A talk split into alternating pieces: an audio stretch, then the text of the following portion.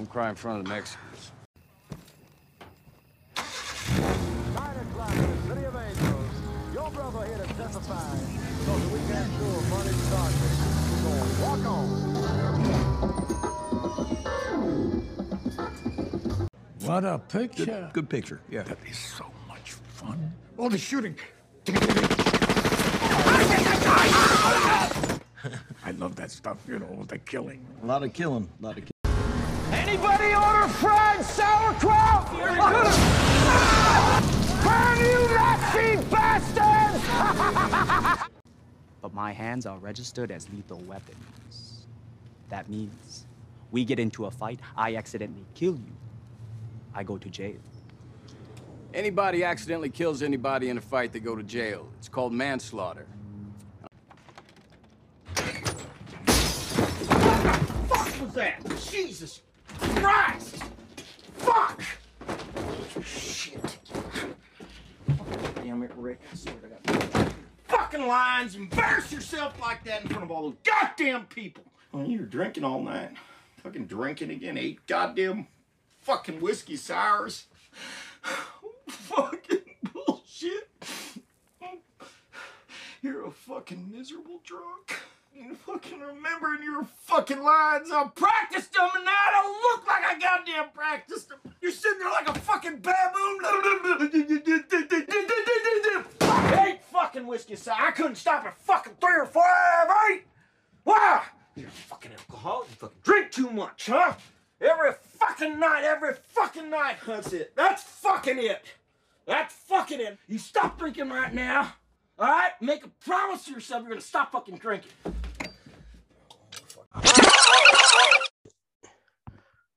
Hola, hola, hola. Sean todos bienvenidos y bienvenidas a este nuevo capítulo del podcast Juegas que vimos. En esta ocasión no me encuentro con el host habitual Mario porque no le gustó esta película, pero para deleite de todos nuestros eh, auditores, tengo el placer de presentar a mi amigo personal, profesor y escritor, Daniel Hidalgo, que me va a acompañar hoy día para comentar Once Upon a Time in Hollywood, la novena película de Quentin Tarantino. Hola Daniel. Hola Alfredo, ¿cómo estáis? Bien, bien, aquí estamos. Oye, yo era un requisito que te gustara la película entonces. Sí. ah, pucha, sabes que a mí no me gustó. No, se me olvidó decirte. Yo, yo, supuse que te haya gustado, así que si no te gustó, te, te desconecté del tiro y sigo solo. Uh, no, pero qué bueno que no me diste la posibilidad de que no me gustara. Me, me gustó harto, así que. No, yo, yo, te había cachado que, que, te gustó porque creo que cuando salió pusiste algo en Twitter o Facebook, no sé. Sí, yo fui bien entusiasta. Era, para mí era lo mejor que había visto de Tarantino. Es, en, esa fue la sensación que, siendo que a mí me gusta mucho Tarantino, y tenía mi ranking, por supuesto, ahí encabezado eh, por... ¡Ay, qué difícil! Me estoy metiendo en, en una encrucijada necesariamente. Pasaste el tiro, güey. ¿ya? Ah, pero entonces, ya apartamos por ahí. Pues. Antes de esta película, ¿cuál era tu...? No, yo creo que, yo creo no, que Jackie no, Brown... No, el ranking, pero la, el top 3, digamos. Ya, yo creo que Jackie Brown eh, estaba ahí hace muchos años, que con esa... Bueno, yo, yo fui a ver a Tarantino al cine, soy de esa generación con Pulp Fiction. Ahí lo... Ya. La primera experiencia que tuve, yo era menor de edad, me acuerdo, y tuvimos que prácticamente um, sobornar al, al, que vendía los, los boletos para que eh, me dejara pasar. Y um, claro, era una película para mayores de, de, 18. Si es que no era de 21 en esa época todavía. Y, y nada, pues, eh, pero después me acuerdo cuando vi en VHS, eh, digamos, Jackie Brown, oh, yo dije, sí, esta película me gustó mucho. Siempre la he tenido en todos los formatos, ha ido, eh, ha ido evolucionando en mi videoteca esa película. Eh, y es mi, es mi número uno eh, por eso, por yo creo que también por lo, la cantidad de, de años que la, que la, disfruto, la he visto muchas veces, entonces esa sería mi número uno. Eh, la dos, yo creo que ahí me combato cada día, pero yo creo que hoy día es Dead Proof y, y, la tres, Pulp Fiction. Ya. Yeah. medio, ¿cómo decirlo? No, no tan usual tu ranking, porque yo siempre he notado que lo, cuando arman estos rankings, la gente que como que no, no le gusta tanto el estilo Tarantino, sí. siempre pone a Jackie Brown primero. Mm. Pero eso, y eso siempre encuentran que Dead Proof es la peor. Y los que los que aprecian más como el estilo más tarantinesco, digamos, eh, siempre ponen a Death Proof más o menos arriba. Entonces, no sé, me queda como. ¿Y tú, Eh, Alfredo, cuál, cuál es tu Puta, antes, antes de, de esta, mi top 3 yo creo que está. el, el primero. que a mí me gusta harto Bastardo sin Gloria. Pero una parte del final, ¿te acordás del final cuando, cuando Brad Pitt le, le dibuja la, la esvástica al Por weón supuesto. con, Mm, el, con la cámara desde abajo? sí. Y, y después de dibujarla dice, creo que esta es mi obra maestra, que es Tarantino diciendo, creo que esta es mi obra maestra. O sea, si la película no tuviera eso, si Brad Pitt no dijera esa línea, sería perfecta. Pero el hecho de como de, de la misma obra, decirte que es su obra maestra, como que según yo hace que, como esa autoconciencia, hace que, que baje un poco. Eh, que, que es presente igual en Tarantino, en, todas sus obras. Sí, eh, no, de todas hay que maneras. lidiar harto con, con su ego, por eso también provoca harta, harta fobia, ¿no? Sí. Y además ahora, ahora en medida que va avanzando, ten- teniendo más películas, porque al principio, bueno, en todas están las referencias a infinitas películas, pero ahora, ahora empieza a hacer referencia a sus otras películas también. Entonces Mm. tenéis que lidiar con eso también. Por supuesto. Eh, por entonces mi top 3 yo creo que sin orden, para no complicarme tanto.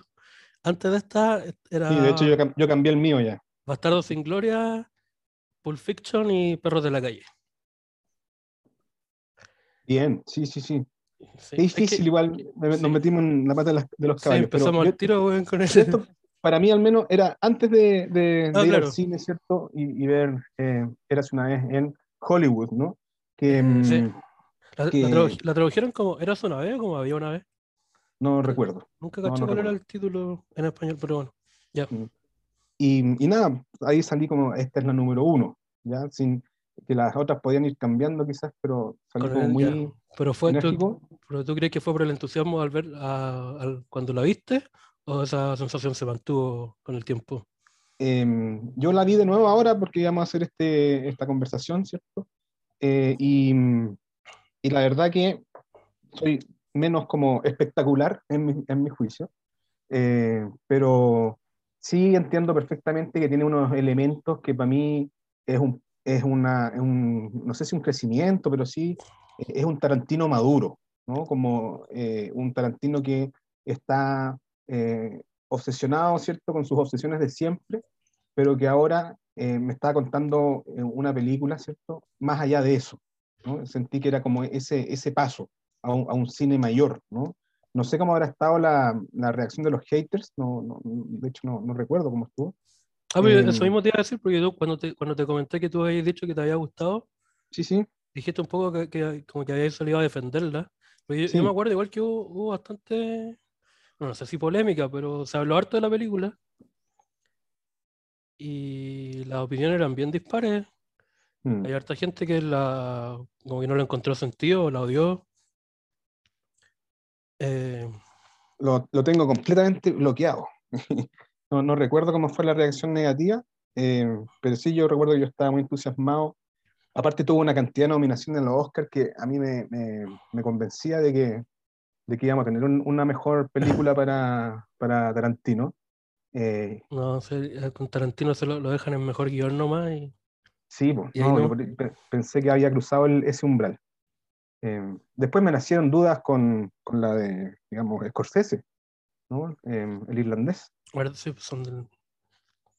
yo dije, no, aquí la pelea de los Oscars va a ser esta, estas dos. Y creo que ninguna ganó nada. ¿no? Mm. Creo que el año de Brad- Parasite, Brad Pitt no ganó, ganó mejor actor secundario, ¿no? no lo recuerdo. No, pero e- ese no es el año de Parasite, sí, ese- ese es un- este es un año antes de Parasite. Yo creo que es el año de Parasite. ¿Sí? A ver, pero podemos confirmarlo, por supuesto. Sí, bueno, Lo vamos a someter ahí al, al- check, ¿no? no, porque esto es- son los Oscars 2019. A ver. Y Parasite es del 2019, ¿no? Sí, po. O el 2020. no, 2019. Ah. No, no, de 2020, sí. La mejor película de Green Book. Esa con Viggo Mortensen.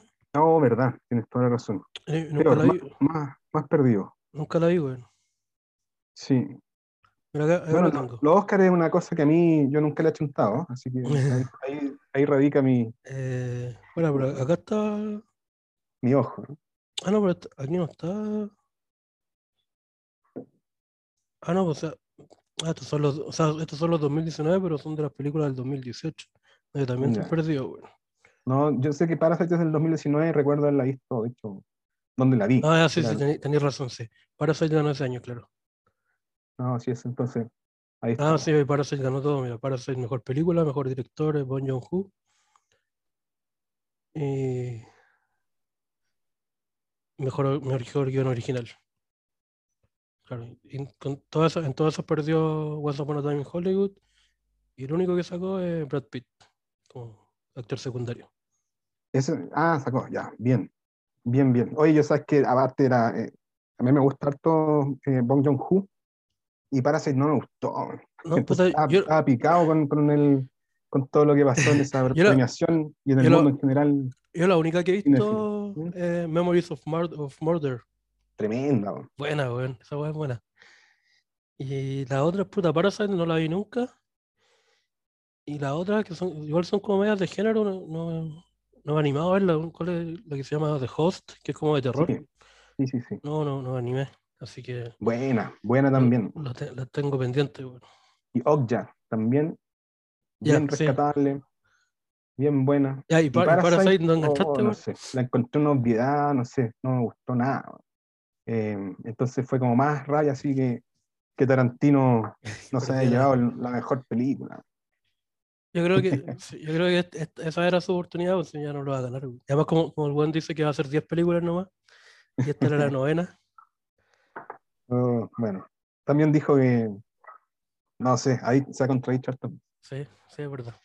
¿Te acordás que había un- como un mito de que eh, Tarantino estaba haciendo una película de estas de, de Jason, de martes 13 No, o viernes 13 no. en España, eh, que mm, eh, siempre estuvo.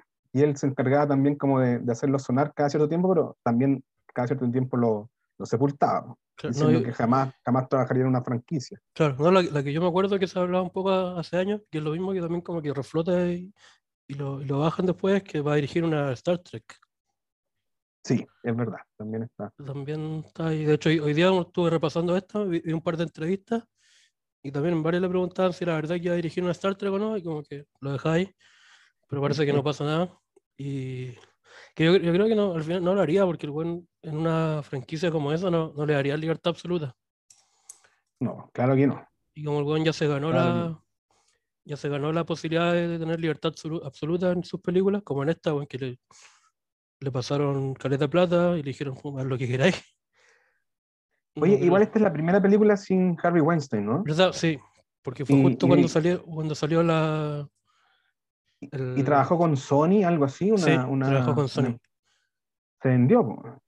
No, tuvo que pasar al, al lado de la, de la, in- de la Bueno, pero- industria, ¿no? O sea, pero antes cuando trabajaba con Miramax también, sí. Sí, sí, es verdad. es Nada más, cierto. eh, Miramax ya después, a fines de los 90, lo compró Disney también y ahí empezó a Sí. moverse, así que ya no, tampoco era como que fuera independiente. Oye, Oye, y, y Sony le habrá dado igual total libertad. Sí, sí, le dio eh, total libertad, harto presupuesto, casi como 100 millones de dólares, y que después, después de 10 años, 20 años, los- todos los derechos pasaban a ser de él. Mm. Eso, y. Ah, bueno, y que, y que él recibía una parte de la. de los tickets, que- de la. ¿Cómo se llama? De lo, que, lo que vendía la película. lo- el. Ah, se me fue el nombre, no sé. No sé qué. Eh, lo, lo que. el puta, La, el- la- la popcorn. un no, pues, o sea, el- por- de, la, de las entradas, pues, ¿cómo se la llama? entrada, esa los tickets, Eh, Los tickets, eh, sé. Ya, pero bien, buen negocio. El- Pobre no, no quedó después de la película. el- como- claro, en inglés como dicen el box office. o sea, no, Ah, pobre- no, sí, ese weón. No, de hecho creo que la, la película anduvo bien eh, comercialmente, weón. Anduvo bien, es, es respetado masivamente Tarantino. Yo me, me he dado cuenta que Sí, tengo las dos experiencias. Me acuerdo que fui a ver eh, Hateful Eight ¿ya? eh, a un cine donde habíamos dos personas y la otra persona había ido conmigo, ¿no? Y, no había nadie más en, ese que estaba ahí en, en, en Santiago Centro, en San Agustín, creo. Pero creo Ya que no, ya no existe. Hateful Eight igual como que pasó medio piola. Sí, no había nadie en el público. Nadie, nadie. en Bastardo sin Gloria y Django igual fueron, o sea, no sé si furor así como que la fue a ver todo el mundo, pero Sí. Es verdad que Pero fue gente. distinta. y claro, y después Hateful Eight, de hecho yo creo que Hateful Eight, Hateful Eight ni siquiera la vi en el cine, la vi Mm. piratas. Y todas las otras la visto en el cine. Y, y recuerdo además como el, bueno, el,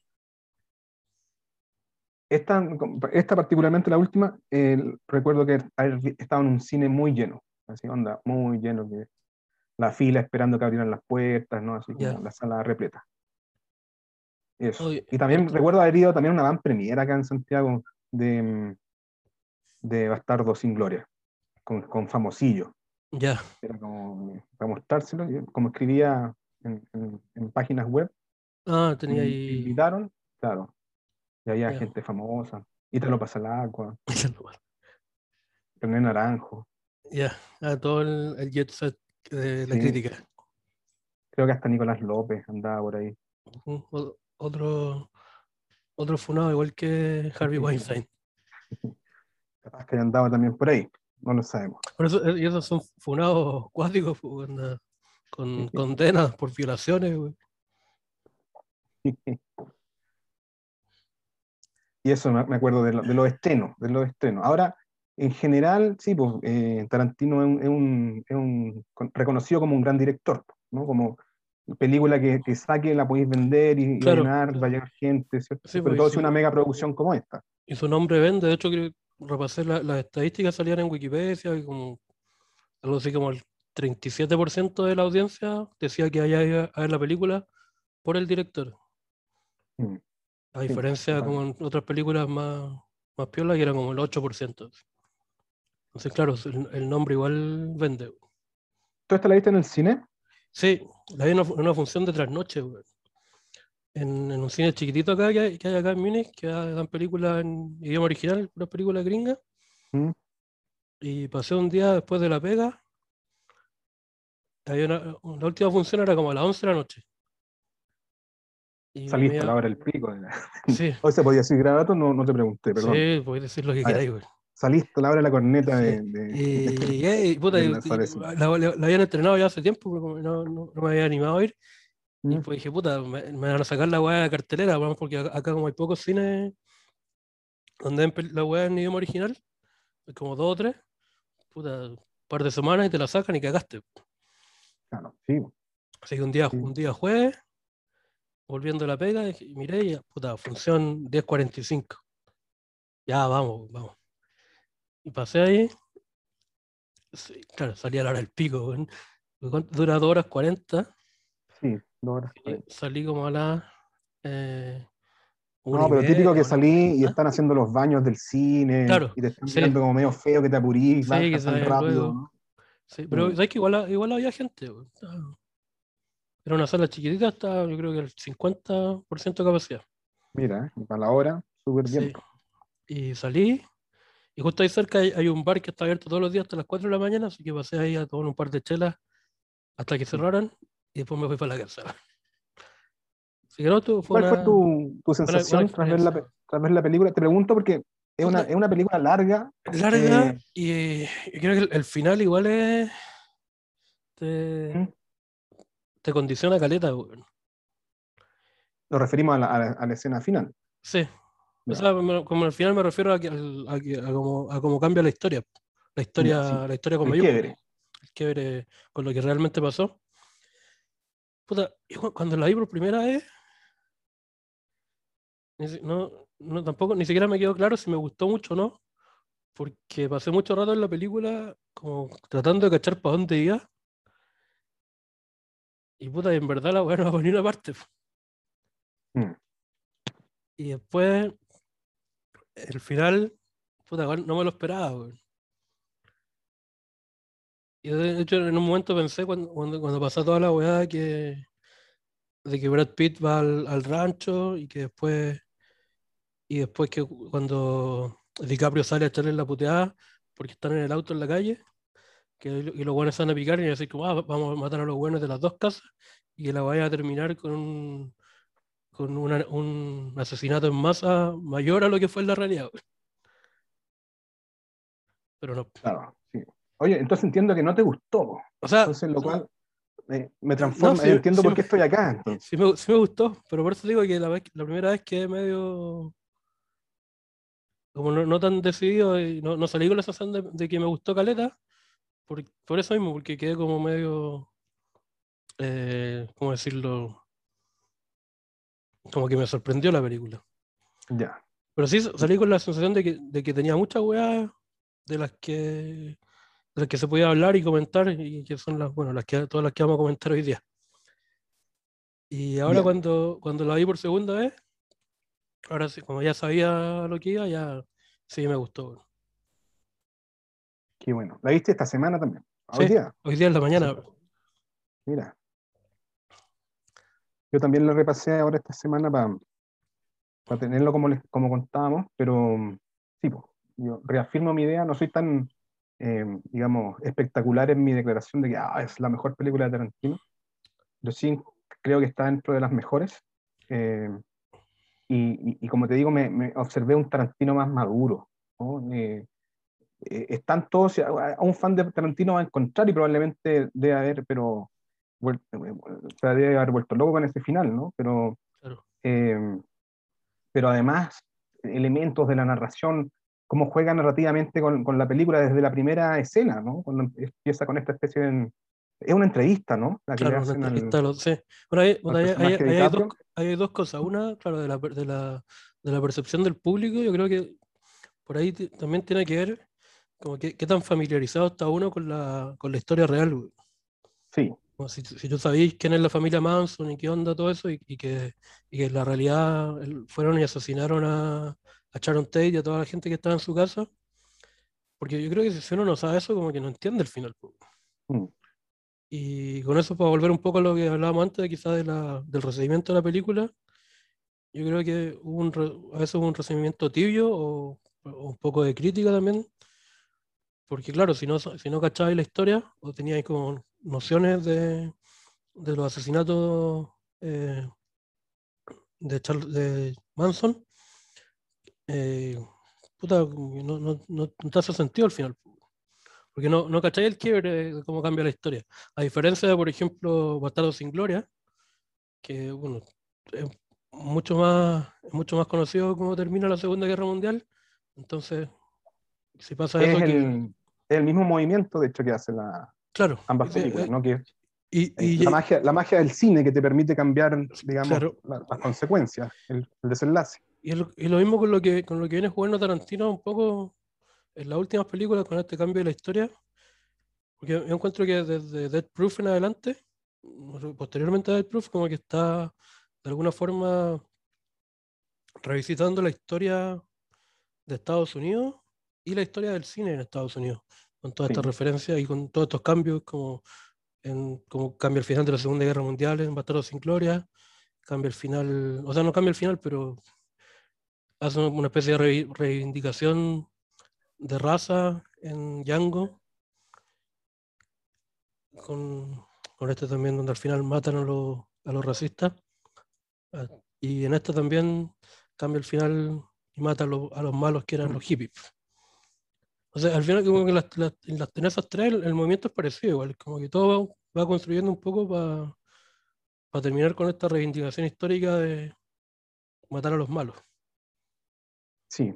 Ahora eso es hermoso, igual, como eh, la fe que se tiene él y, y- y la fe que le tiene al, al- cine también. Ah, claro. Eh, son, son ejercicios eh, cinematográficos, eh, finalmente, no, no sé si tan reivindicativos, que terminan siéndolo de todas maneras, eh, pero yo creo que tiene que ver un poco con la fe de Tarantino en el, cine. No, sí, de todas maneras. Y lo, y lo otro que decías tú, eh, como de la estructura, sí, pues yo también, o sea, no sé si más, no sé si lo llevaría más maduro, pero como la estructura narrativa es muy distinta a, la, a su estructura narrativa clásica, como esta weá como episódica que tenía, desde Perros de la Calle, Pulp Fiction en adelante, y están casi todas. O sea, incluso en, en Bastardos sin Gloria, que está esta, esta weá como que te la va mostrando por capítulos. Sí. Acá, claro, tiene, tiene una estructura, no tiene eso, pero tiene una estructura temporal igual media compleja, que, que como que a primera vista no parece compleja, pero si después la empecé a mirar, sí lo es. Claro, como decís tú eso, partiendo con esa entrevista, que esa eh, una entrevista al- a DiCaprio y Brad Pitt cuando están haciendo este show por el que es famoso DiCaprio. Mm. Y, puta, yo la primera vez me- a mí me, me costó cachar que esa weá pasaba mucho antes de lo que de- después te cuentan. Como que no. Ya, claro. Es el periodo de, de fama máximo Claro. de DiCaprio. Nosotros lo vemos en el ocaso. ¿no? Cuando Claro. está- Pero, pero yo no, yo no conecté el tiro que esa entrevista pasaba como se- o- ocho años antes que, lo que te- lo- este día que te muestran después, sí. o este fin de semana. Como que me costó, no, no me quedó claro el tiro y después cuando va avanzando la película tuve que reconectar y cachar como, ah, pero eso era antes, cuando el weón era, era esta estrella de televisión exitosa. Sí. Sí. Bueno, hay otros elementos de esos na- narrativos, ¿cierto? Eh, hacia el final también hay un- una especie de como de documental cuando nos cuentan la, la carrera del Ujú. personaje de DiCaprio en, en- en Italia, ¿cierto? Como Claro. ahí haciendo voce del spaghetti western, eh, que igual está presente en toda la película también, eh, incluso en el final sangriento, Ujú. medio, medio gore y, y casi como de película de espionaje o de kung fu, eh, también está. po. O sea, eh, eh, esta- el western no, no ha salido de ahí Tarantino, está pegado con Ah, esa- claro. Eh, incluso ahora que la, la vi de nuevo, y no creo que lo escuché en alguna entrevista, todo como que podía conectar el final con lo que pasaba en la serie, porque igual, ah, claro, a medida que. Porque la, la parte, la- digamos, la primera parte, la del primer fin de semana, claro, te va contando estos dos días, pero la weá está llena de flashbacks y de weá, como estos Mm. flashbacks explicativos. Muchos son súper cortos. Es- y hay uno que dura como el de cuando está Brad Pitt en el techo. ¿Mm? Tiene un flashback que dura como 10 minutos y tiene un flashback dentro del flashback. Eh, entonces, de aquí ya. Ah, ya que en una parte cuando te, te demuestran este, la serie Bounty Law, Sí, ¿mm? te hablan, en una parte dice, porque este, el, el personaje de DiCaprio es como un, un cazador de recompensa, con el viejo este, y típico que tiene que llevar a, lo- a lo- a los más buscados, y típico del viejo este, eh, Wanted, Dead or Alive, buscado vivo o muerto. Y entonces hay como un gag que el siempre lo, lo lleva muerto a estos, a estos más buscados, y no sé, el sheriff o lo que sea que, que da la recompensa le dice como, oye, pero tú, tú siempre los traes mu- eh, muertos y nunca vivos. Y sí, porque son, eran tres, yo uno, así que era la única forma. Y después al final, cuando van los hippies, también son un poco, o sea, ellos son tres y él es uno. Y termi- los tres hippies terminan muertos. Bueno, y, ahí también está el juego del doble con el eh, con el personaje de Brad Pitt, que por Brad Pitt el que hace toda la pega de, de la matanza ahí, pero después para el gran final con el, con el lanzallamas aparece el, el- el actor principal, no el doble, a, a rematar. Y el que después se queda carreteando con, Claro, eh, con estos vecinos famosos, ¿no? claro. Y ahí con este final. A al Sí. hospital, de hecho, con, Sí. con una herida. Pero eso es como para contar la relación entre los dos, que igual la película se, se encarga de construir eh, escena tras escena. Ujú, Igual yo quería comentar que mm, la película eh, documentalmente eh, es súper respetuosa con todo lo que tiene que ver con Charles Manson, digamos, y, y la familia Manson. Hay como un montón de detalles pequeños que calzan perfectamente con la, reconstru- la reconstitución, ¿cierto?, de, de- de estos casos de asesinato que cometió la familia Manson. Eh, hasta, ah, inc- incluso lo- en esta escena brutal final, ¿cierto?, donde ellos se arrepienten de ir a, a matar a, a- a- Sharon Tate, ¿cierto? ujú. Em, porque eso de hecho pasó en, en- en la realidad. em, Manson los manda, e- efectivamente, la escena que aparece Manson, por ejemplo, que se encuentra eh, afuera de la casa donde vive Sharon Tate en la película, eh, eh, pasa también en la vida real. O sea, ellos vieron a, a- a Charles Manson, ¿cierto? Eh, preguntando por, e- por este mismo personaje que tampoco, que ella había dejado de vivir ahí. Claro, que era como un productor, porque Manson era como un, digamos, Sí, un- productor de música, ¿no? claro, o sea, Manson era como un músico, Obvio, tenía ahí secuestrados a los Beach Boys. un músico ascendente, claro. O sea, como no, no bueno, en inglés se dice como struggling, como que está tr- tratando de hacerla. Sí. pero- ¿Tú cachai que dicen que hay un disco de los Beach Boys con Charles Manson que lo grabaron y todo lo iban a lanzar? Los Beach Boys igual siempre lo, lo negaron, ya. O sea, yo, pero se alcanzó a grabar. ya, no, eso no, no sabía. Sabía que, que el weón estuvo con uno de los, el bicho, ¿cómo se llama el weón famoso? El- incluso creo que vivió en su casa y todo. Eh, Wilson, Sí, sí. Creo que era el baterista, no estoy seguro, pero era, era uno ya. de los, uno- de los Beach Boys. Eh, Bueno, sí, porque eran muy cercanos, eran muy Sí. cercanos. Y, y Pero buen- de- bueno, también era real eh, esto de, de este viejo que, al cual, e- este rancho claro, que se toman los hippies, en sí. se toman los hippies, también era real y también era un, un- un anciano que estaba postrado, ¿cierto? Y que Manson enviaba a, la- a las mujeres, ¿cierto?, de la secta a que tuvieran relaciones sexuales con él y así no les cobrara el arriendo. ¿no? Claro, era Eh, un eso es rancho, real. Un rancho Y- donde se que, que solía hacer estudios de, de western, porque estaba en, Claro. en Y, y decadencia. lo del, y lo del final también es, es muy real porque lo- los personajes que entran son los mismos que relatan la, la historia, digamos, oficial de esta matanza. Y, y- y de hecho hay una escena donde está esta, la, eh, la hija de, de Uma Thurman con Ethan Ujú. Hawke. Eh, Maya se llama, Y- ¿no? ella, Maya sí, Hawke. que ella se arranca. Maya Hawke.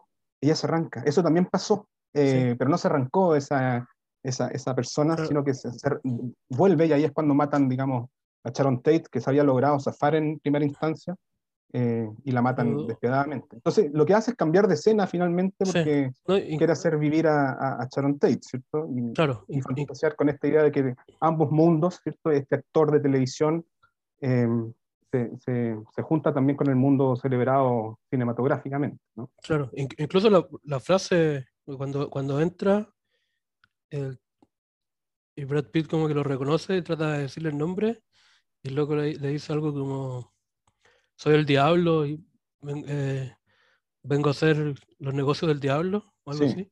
Creo que eso, eso lo dijo de verdad. Sí. Ahora lo- lo- los personajes que son cuáles son reales, no, no, ahí en de la del clan Manson no, no lo tengo tan claro. Yo sé que Tex, sí, eh, hay un weón que era Tex, que es el que sale como, como Tex Ujú. en la película. Y, la- y las otras dos chiquillas que van a la casa, no, no sé si eran exactamente reales o son como mezcla de otros personajes. ¿no? Y- Son reales, son reales, completamente reales. Sí. Porque sé que la, la otra, la, la que la que hace la Margaret Qualley, Mm. la que, la que eh, ¿cómo se llama? Le hace dedo a Brad Pitt para que la lleve. Eh, ella es como mezcla de varios, perso- de varios personajes reales del clan Manson, como que es como armada así. Bueno, Eso otro- en todo caso, más allá de la ficción, está bien Sí, eh, sí. documentado y es bien respetuoso con la, con lo que con la de historia. Y a mí no me cabe duda que el, bueno, Rick, Rick Dalton se llama, ¿no? Eh, Rick Dalton pudo haber vivido perfectamente eh, al lado de esta casa. Haber sido vecino de Sharon Tate. Sí. Bueno, ahí, eh, con eso, con lo- como, como nombraste a Maya Hawk, hay algo que yo había notado, que no- porque hay dos dos actrices que salen en la película que son hijas de actrices famosas, ¿Mm? y yo creo que, que Maya Hawk, que es hija de, de Uma Thurman y de Ethan Hawke, y esta otra Margaret Qualley, que es hija de Annie McDowell. Yo creo que hay algo ahí que Tarantino trata de decir con el casting, pero no lo, no lo tengo tan claro, pero... Oye, no, pero creo, no creo que sea casualidad que haya casteado hijas de actrices famosas o de actores además famosos. Um- Uma Thurman había funado a, a Tarantino por un Sí. accidente en Kill Bill. Pero lo, lo perdonó después. O sea, yo creo que con esto está perdonado. Sí. No, sí, hubo una, hubo una declaración en que lo perdonó, pero sí lo había funado porque lo, lo obligó a manejar una weá. Sigue derecho nomás, le dijo, si no hay nada. Claro, ¿no? Y tenía que manejar terrible rápido curva. porque quería que se le viera el pelo como con eh, que, que se- el pelo al viento. Que es la escena de Beatriz Quido en, en el Claro. auto en blanco y negro, ¿no? Sí, cuando va, va por una como por unos caminos en una jungla, una weá así, no sé. claro, le dijo, no, tenéis que hacerla tú, y porque el pelo al viento, tenéis que manejar rápido, ¿no? Y dale nomás. Y chocó y Uma Thurman se cagó el hombro. Sí. Y eso estuvo guardado en el baúl de Hollywood Sí. eh, mucho tiempo, ¿no? Y bueno, y, está, Porque ella, está- ella además cuando, cuando hace público esto pone la, pone la escena de cuando choca. Sí, claro, pero lo que pasó ahí, porque lo hizo público mucho después, lo que pasó es que ella pidió los, pidió los videos y de la productora le dijeron que se los pasaban, solo se firmaba una weá donde decía que no, no lo iba a hacer ellos responsables por nada. Sí. Y entonces ahí quedó. Y bueno, ahí supongo que estaba metido el weón de Weinstein también en la productora y todo así. Es que fue- pero además esto fue en, en pleno Me Too, po. Sí, sí, Se salvó jabonado Tarantino. sí, ahí quedó. Bueno, y, y con los casos Weinstein también, o sea, no- Tarantino yo creo que sabía, o sea, todos sabían, weón. Ahora, sí, obvio. Y ponte tú, o sea, no, ¿qué tanto sabían en la weá? Pero ponte tú, porque eh, Uma Thurman salió diciendo que Harvey Weinstein trató de, Sí. de abusar de ella. Y hay una parte de la historia que creo que fue durante el rodaje de Pulp Fiction, creo. Y dice que, que Tarantino, bueno, no, al final no, parece que no, no- no le hizo nada, no sé, Uma Thurman se logró defender. Y Tarantino se enteró y fue a agarrar, agarró a putear a Harvey Weinstein Mm. y hizo que nunca más se toparan en el rodaje. Eso, y Harvey Weinstein también trató de abusar de, de la de Mia Sorvino, cuando Mia Sorvino salía con Tarantino, y obviamente Tarantino también se enojó y lo agarró a putear. pero- y bueno, y hay- creo que hay una declaración de Tarantino donde el weón dice que se arrepiente de, como de no haber tratado de hacer más que eso. Claro. Sí. Bien ahí. Bien ahí como Buen, que- e- buen equipo de, de asesoramiento público. Claro. Pero nada, weón tiene que haber sabido. No, es O sea, lo que pasa es que eh, obviamente está, está muy de moda la palabra, pero por algo es, está normalizado ese tipo de, de conductas en Hollywood. Si uno va Sí. digamos, a la historia de Hollywood, Hollywood se trata un poco de eso. ¿no? Sí, o sea, eh, ¿cómo se llama? Esas relaciones de poder dentro de Hollywood, sí. Y... Pero además de eso, encuentro que lo- los buenos que están metidos son todos, o sea, no sé si depravados, pero tienen...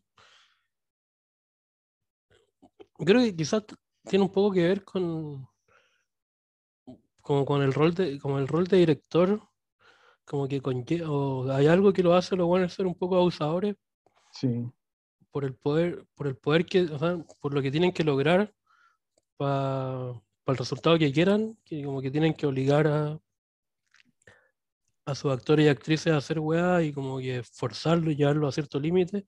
Y bueno, por, y por relaciones de poder eh, patriarcales que existen, se pasa más con las mujeres. Sí. Eh, puta, en, este, en este mismo podcast, en el capítulo pasado, comentábamos el caso de María Schneider en la película de Bertolucci. eh, Sí. ¿Cómo se llama la, esa, la con Marlon Brando? Siempre se me da el nombre. Bueno, cuando lo obligaron a hacer una escena sexual que ella no había, eh, que no estaba en el guion y la avisaron justo antes de rodarla. así, y obviamente ella se, se la hizo y se sintió muy violentada. En el último tango en París. Eso, eso, sí, la hueá con la mantequilla. güey. Sí. Bueno, eso está muy presente en, Hollywood, ¿no? Eh, Sí. o sea, en Hollywood me refiero a la, a la industria, al a la- cine sí. industrializado. Y bueno, vo- volviendo a los personajes de esta misma película, puta, el mismo Polanski, pues, güey. Sí, Eh, polémico. Sí. Polanski. Eh, ¿qué estamos? Ah, eh, bueno, pues claro, esa fue la. Oye, la- sin embargo, la de sin em-. ¿Mm? Y sin embargo, eh, en la película, ¿cierto?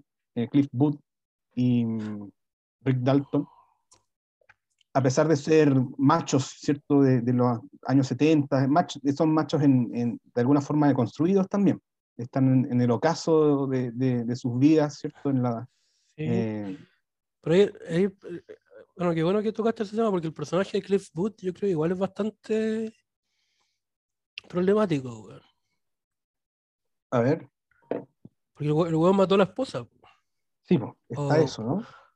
O, o- o- Está eso veladamente. claro, pero no, o sea, no- la, no- la película no te lo dice explícitamente, pero uno supone que él la mató y, claro, y el rumor que hay todos dicen es O sea, lo que que expone la película es que es un, a pesar que hay una escena, ahora que recuerdo, pero que es un, no puede ser una escena creada a partir del rumor, ¿cierto? De, Claro, pero, fala- pero, en- pero la- pero en la escena no hay nada, no hay nada concluyente, pues, están en el, están en discutiendo. En en un- la lancha discutiendo y está él con, la la, con una esta arma, no sé, el buen está pescando, no sé qué, y tenía un arma con la que la podría haber matado, pero Mm.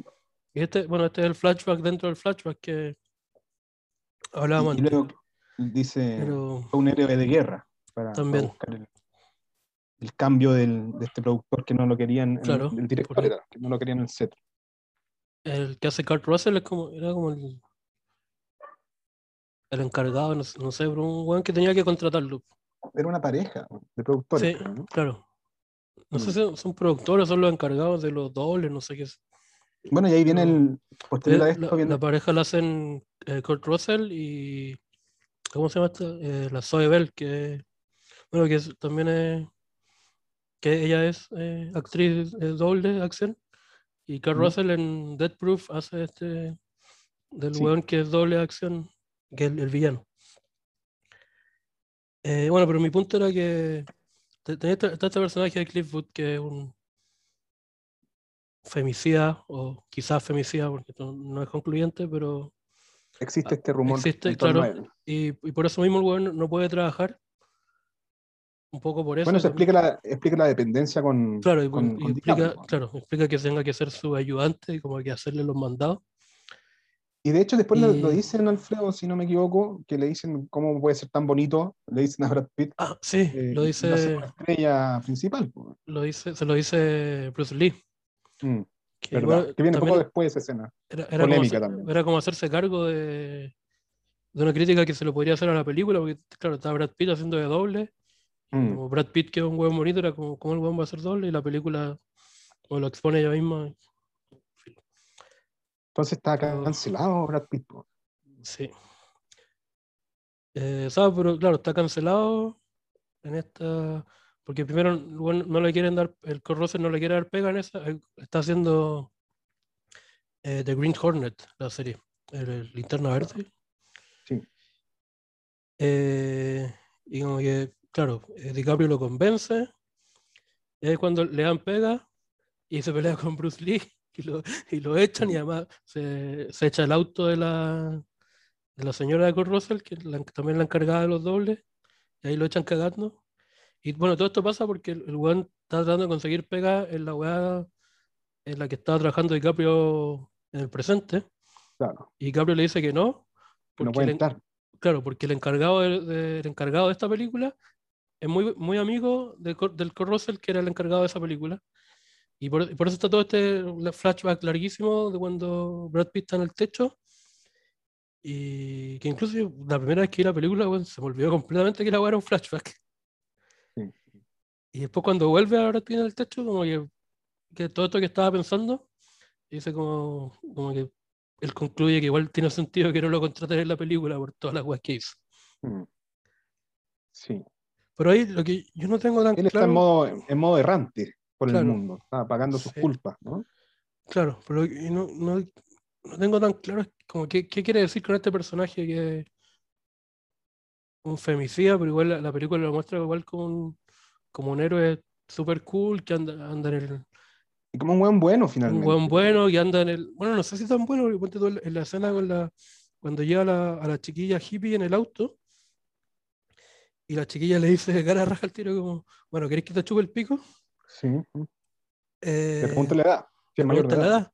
Y como que, ¿sabes? Al menos yo de esa escena entiendo que lo único que el weón evitaba dec- decirle que sí era que, que la weá era un crimen, ¿no?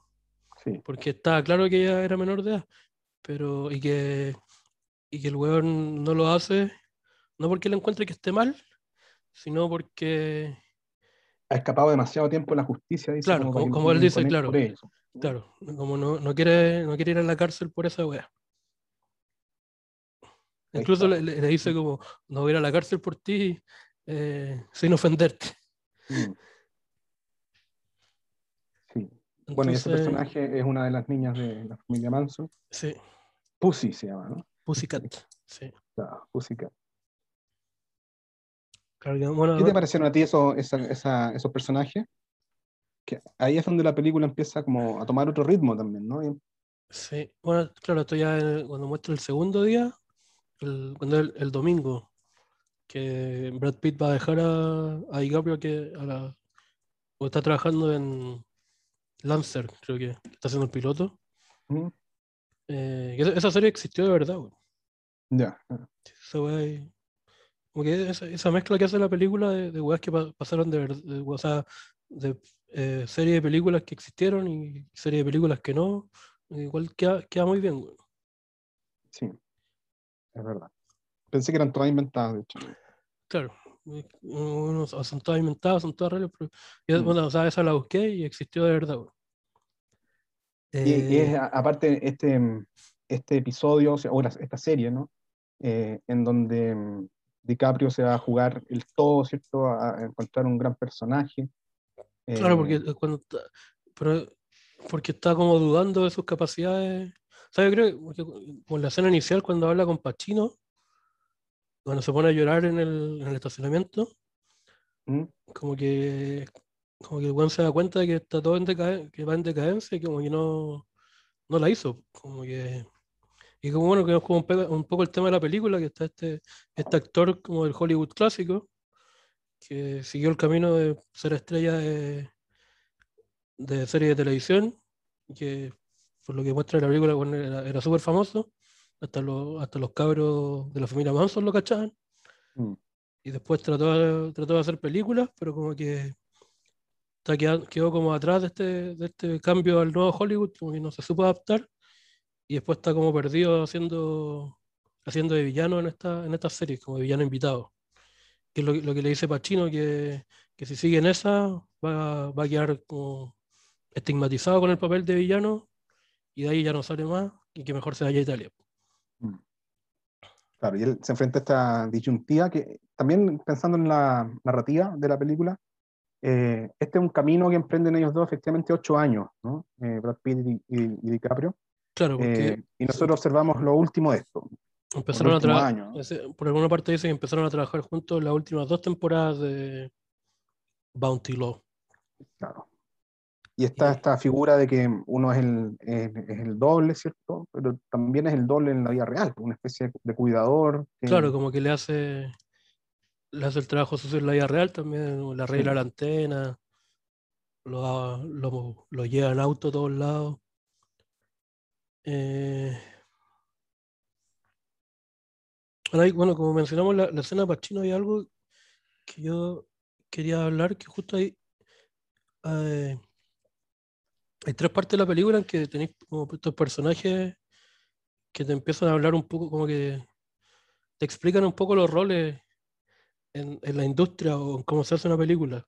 No sé, Ujú. en, en la, en la entrevista al principio, como que te, te tratan de hablar, te dicen que hace un doble.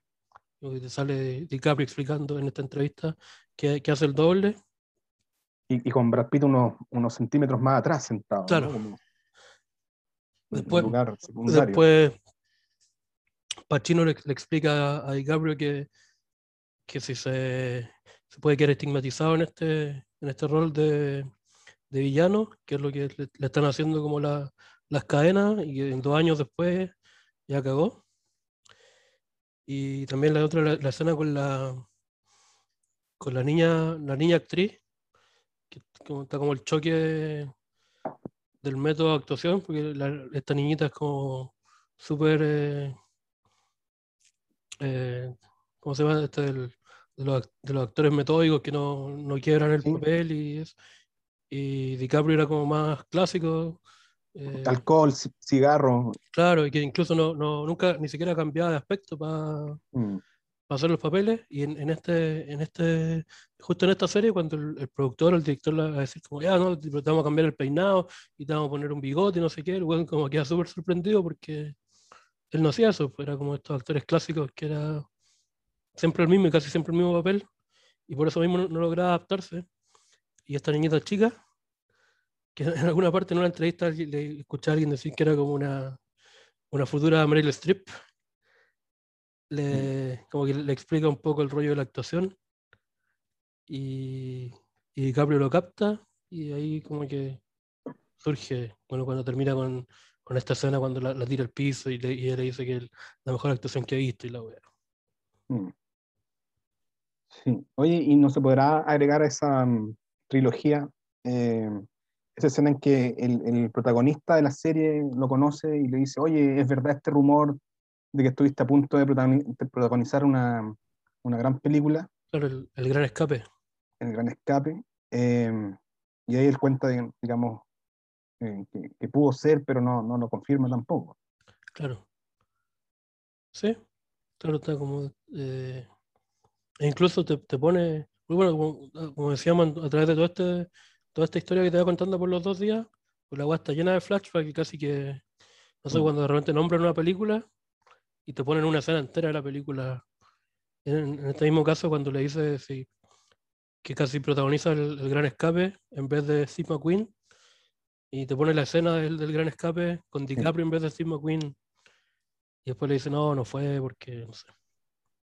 Sí, sí, sí. sí. Ahora estos cuatro momentos van en, detri- en detrimento del, del personaje. Eh, Oh, claro, no, no hacen ver su ocaso, su falta de técnica, su falta de prolijidad, ¿cierto? Eh, y, y esta idea de, de casi casi, ¿no? Que casi lo logró, pero ya, ya fue, claro, ya pero pasó. justo como que la industria cambió.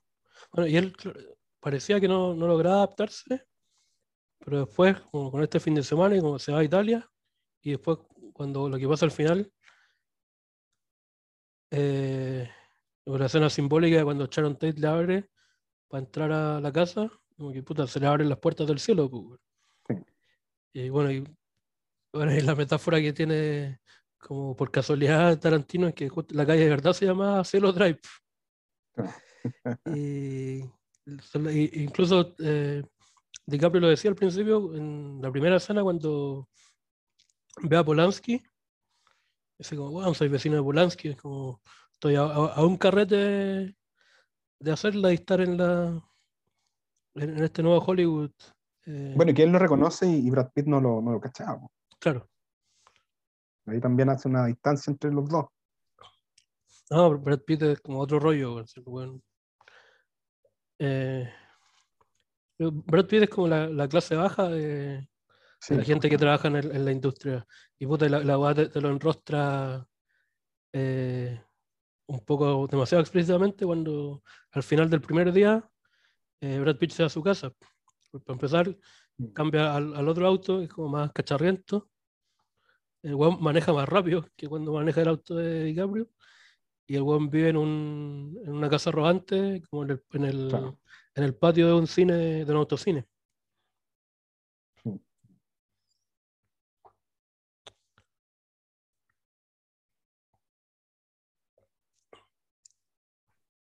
Bueno, pero ahí entonces en el final, al final Di- DiCaprio lo hace, pues, como que entra a este, a este cielo que le estaba prohibido y ahí termina echando la talla con Sharon Tate y que no murió.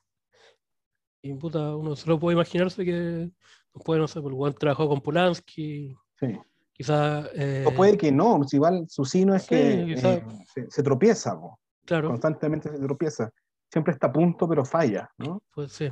Bueno, Porque su, de hecho su, su, su estadía en, en, en Italia tampoco fue exitosa. Hizo varias películas, sí.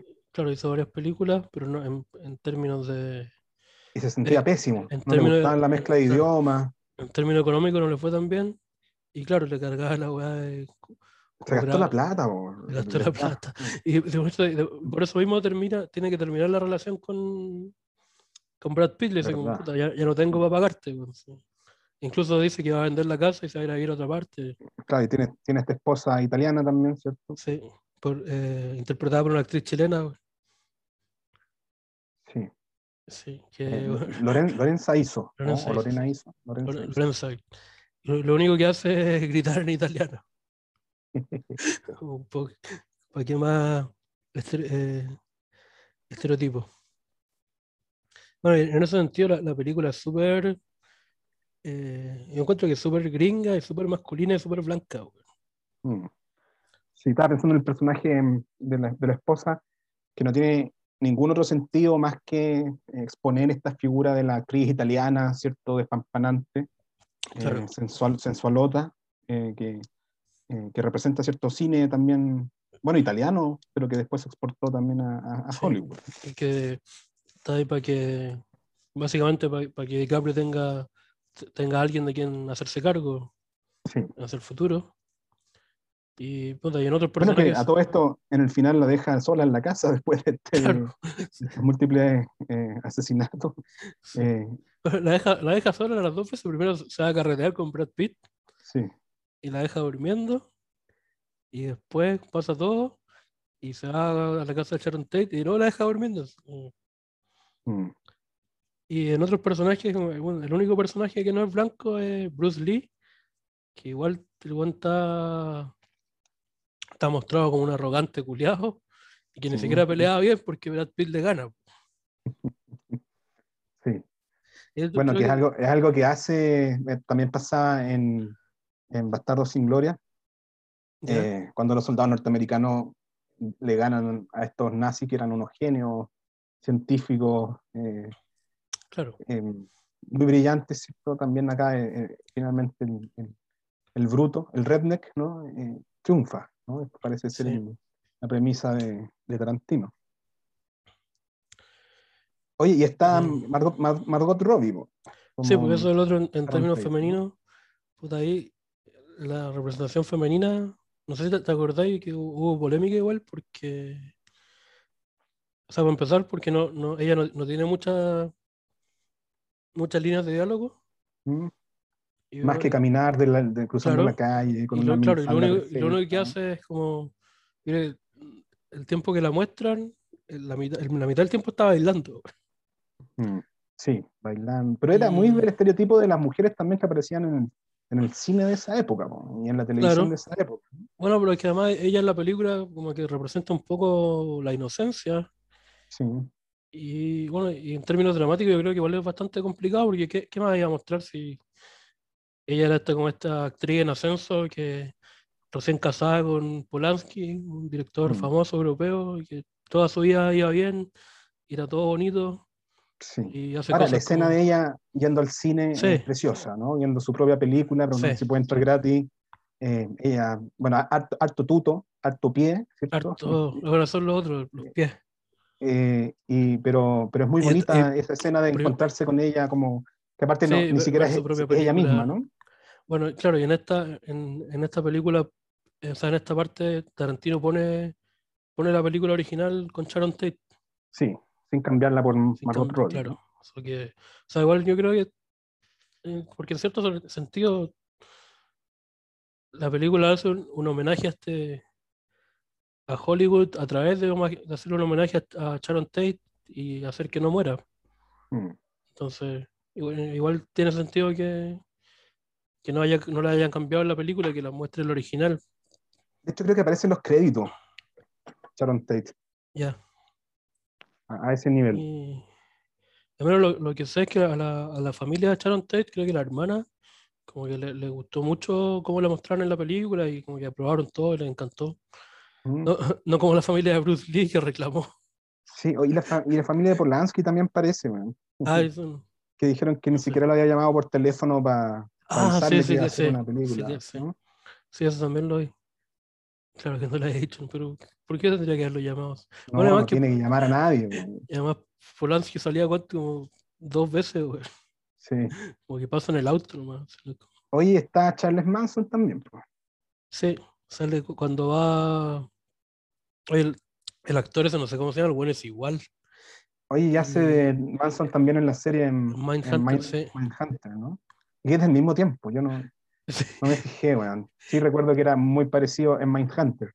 Ahora claro. lo, lo recordé más al ver la... Claro, porque él, él cuando sale en Mindhunter hace, hace Manson ya, ya más viejo, cuando la está preso. cárcel y, y desquiciado. Claro, y es como, es como la imagen que uno cacha de Manson, de Mm, todas las fotos que hay de, de de cuando está en la cárcel y, esto, y cuando le hacen los juicios y todo.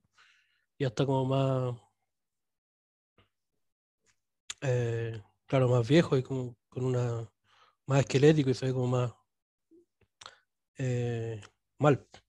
Como en, en esta es como un, un cabro buena onda que va, va a preguntar por el. Porque era el que vivía en la casa era como el- un productor que él cachaba, no sé qué. Sí.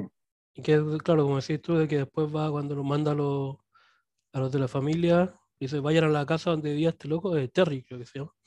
¿Sabes Y- qué creo que era? Pero tendría que verificarlo, Alfredo. No sé en la película, pero en la vida real, él había comprado droga y le salió mala y fue a reclamar por eso y ahí cachó que el weón lo había cagado, ya no vivía en esa casa. Ah, y por eso también él se desquita después con la gente que vivía actualmente en la casa. Ya, no, la, la película no lo explican tanto, lo- como que solo va, está esta escena cuando va Mm. a tocar la puerta y pregunta por un tal Terry y le, dice, le dicen, sale el, el amigo de Sharon Tate y le dice, no, ya no vive acá.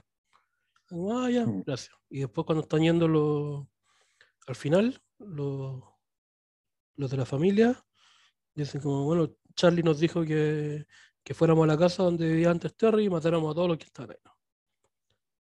Y ahí hay un componente en la película medio, medio anarco, que mm, en el fondo dice, ¿para qué vamos a hacer caso de esto si podemos matar a los hueones que nos enseñaron a matar?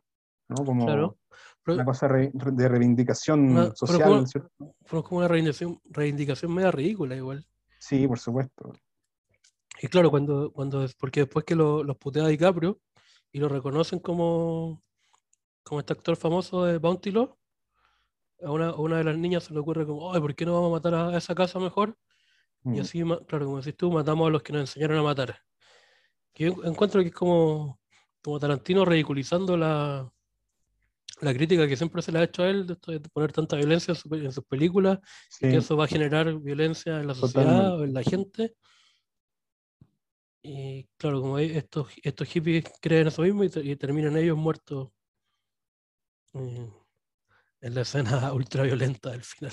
Sí, que le hemos hablado hartas veces, que a mí me, me gustó harto cuando vi ahora la película de nuevo. Eh, el- obviamente hay un, hay un cambio de registro, se pasa a la violencia absoluta, Sí, eh, a, a ese tipo de cosas que te hacían emocionar mucho de Tarantino cuando era más chico. Eh, sangre, po, weón, sangre Claro, y violencia. eso es como, lo, el como que lo espectáculo de, la, de la sangre y de la violencia, bien, bien barroco en todo caso, no, no, no tan, tan violento, creo que es un espectáculo más que, sí. que, que violencia. Es lo, es lo que llama la atención siempre de, la- de las películas de Tarantino, como lo primero que ve y lo, que- lo que habla siempre la gente es como esta exacerbación de la violencia. Sí. eh, Está muy presente ¿Qué? además en el cine comercial hoy en día. Eh, traspasó, Sí. digamos, ese, ese lado como medio prohibido, ¿cierto? Eh, claro, yo, yo siempre lo he encontrado, claro, lo, lo primero que te llama la atención, igual es como un, golpe y es bacán, pero es como al final es como lo menos interesante de lo, de lo original que son sus películas. güey. sí, es verdad. Ahí es como para darse un gusto al final. ¿no? Claro. Sí, como que- Pirote- pirotecnia. Una, claro, como que siempre me pareció más interesante lo que hablábamos antes, esto de la estructura narrativa, cómo, cómo maneja los tiempos. Y Oye, pero sin que- embargo, Alfredo, estoy pensando en que igual acá hay parte de este componente eh, de, de reivindicación, ¿cierto? De, de salvar a, a- a Sharon Tate y, y, bueno, y el, el, guaguito que, que estaba esperando. eh, y de alguna forma también hacer pagar a estos, a, a- estos asesinos. Ah, O claro, sea, sí, es, es con rabia, ¿no? Con rabia, se Claro. deshacen de ellos con rabia, como claro, hasta pero- lo quema DiCaprio, ¿no? Hasta Claro. quema una, una mina. Entonces, sí, es como. Eso igual yo no- me queda raro porque como que lo, Es lo como- está, lo está castigando por algo Sí. que, que hicieron en la realidad, pero algo que en la película no hicieron. Sí. pues. Entonces queda como extraño, pero sí, es como darse el Mm. gusto. de que, claro, esta rabia de los que fueron y ma- mataron a, a Sharon Tate y a toda la gente que estaba en su casa. Y tiene esta escena ultraviolenta donde los remata Mm. A una, a la, a la primera la, la mata Brad Pitt cuando le, le- le revienta la cara contra el teléfono y contra la chimenea, pero una- de una forma mucho más allá de lo que era necesario para matarla. Sí, sí, sí, sí. Como mezcla de gore y cine oriental Claro. extremo, ¿no? hiperrealista. Sí.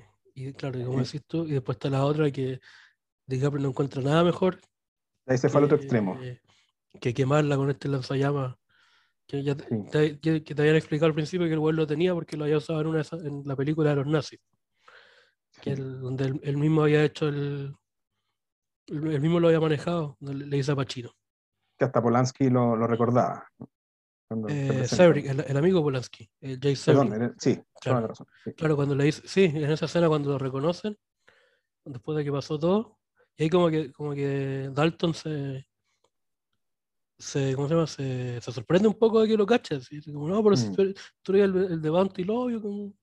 Y después le, le cuenta que dice, no, puta, tuve que quemarla porque tenía un lanzallamas. Ah, oye, el de la, de la película, el- los, los 14 puños de McCloskey, la weá, Sí. como que el weón sabía todo.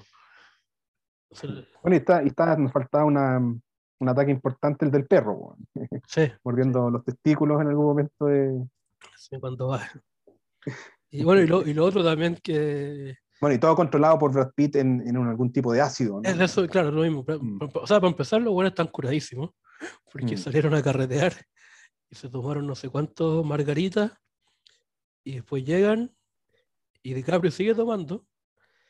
Y claro, Brad Pitt se fuma este, este cigarro con ácido, el weón está. eh, cuando- Sí, que ahí justo Se lo vende cuando- la, la, la niña del, del rancho. Sí, una de las Y hippies. es una escena, es una escena nueva esa, no, no la habíamos visto. Es que en una parte, cuando, cuando se juntan a. porque ¿Te acordás? Al, al final de la primera parte, Mm. los buenos se quedan en la casa, y se toman una chela y se quedan viendo el episodio de, de la serie FBI. Sí, Eh, Cuando, cuando salió el meme, cuando DiCaprio se ve a sí mismo en la pantalla y se, se indica, sí. y ahí le, le cuenta, le dice como, oye, le, le compré este, este cigarrillo en ácido a una hippie, Mm. y te muestran para atrás, pero te muestran la primera parte, cuando se lo está comprando. Y dice como, puta, ¿para qué, para qué me, voy a, me voy a volar después solo en mi tráiler? Así que me puedo, me puedo volar alguna vez acá, así que lo voy a dejar aquí con tu, en tu cigarrera. No te lo fumí.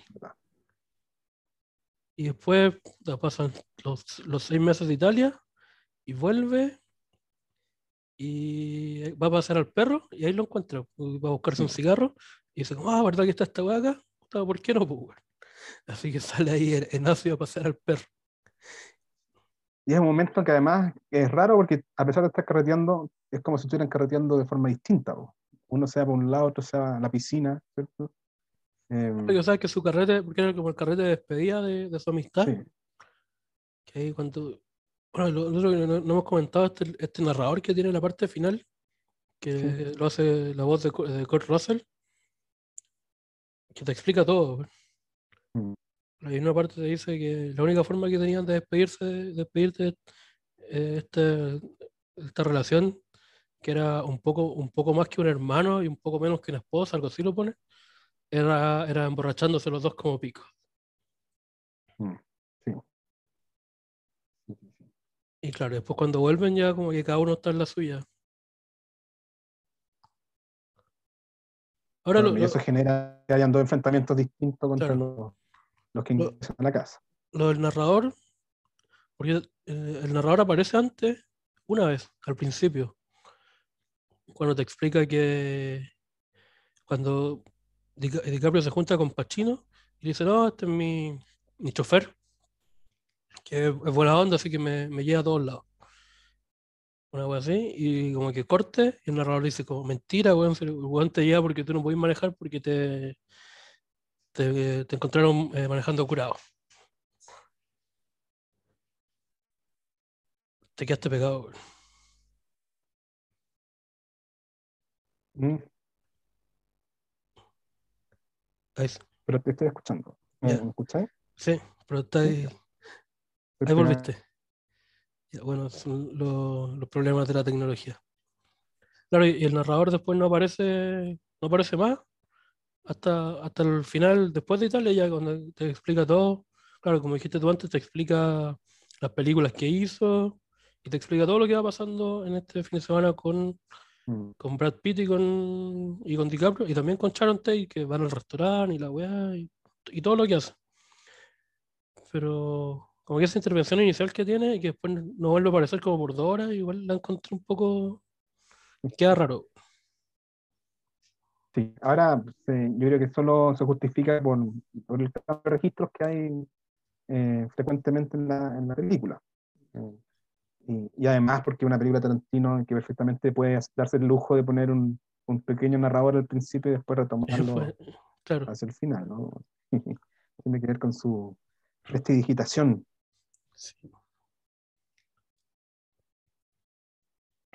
Bien, pues. Ya, ¿Qué más nos queda por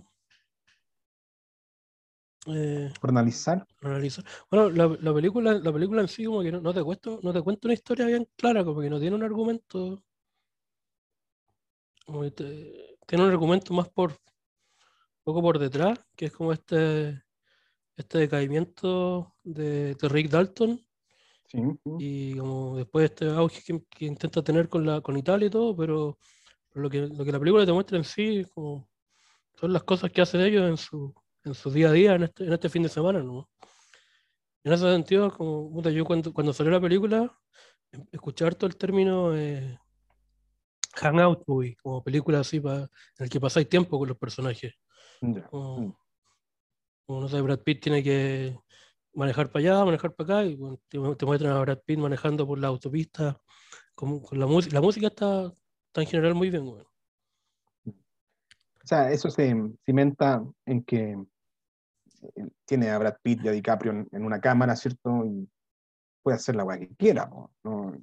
Sí, Ambos, además, en, en unos personajes notablemente bien interpretados, ¿cierto? Eh, hay un peso constante en ellos dos eh, y, y en esta relación que construyen ambos también. po. Entonces, claro. eh, es Pero- casi como sobre personaje esta weá. Sí, y lo, y lo bueno es cuando están, cuando están los dos solos también, la, toda la, creo que como que la- las partes más importantes para cada personaje les pasa cuando están solos, como Mm.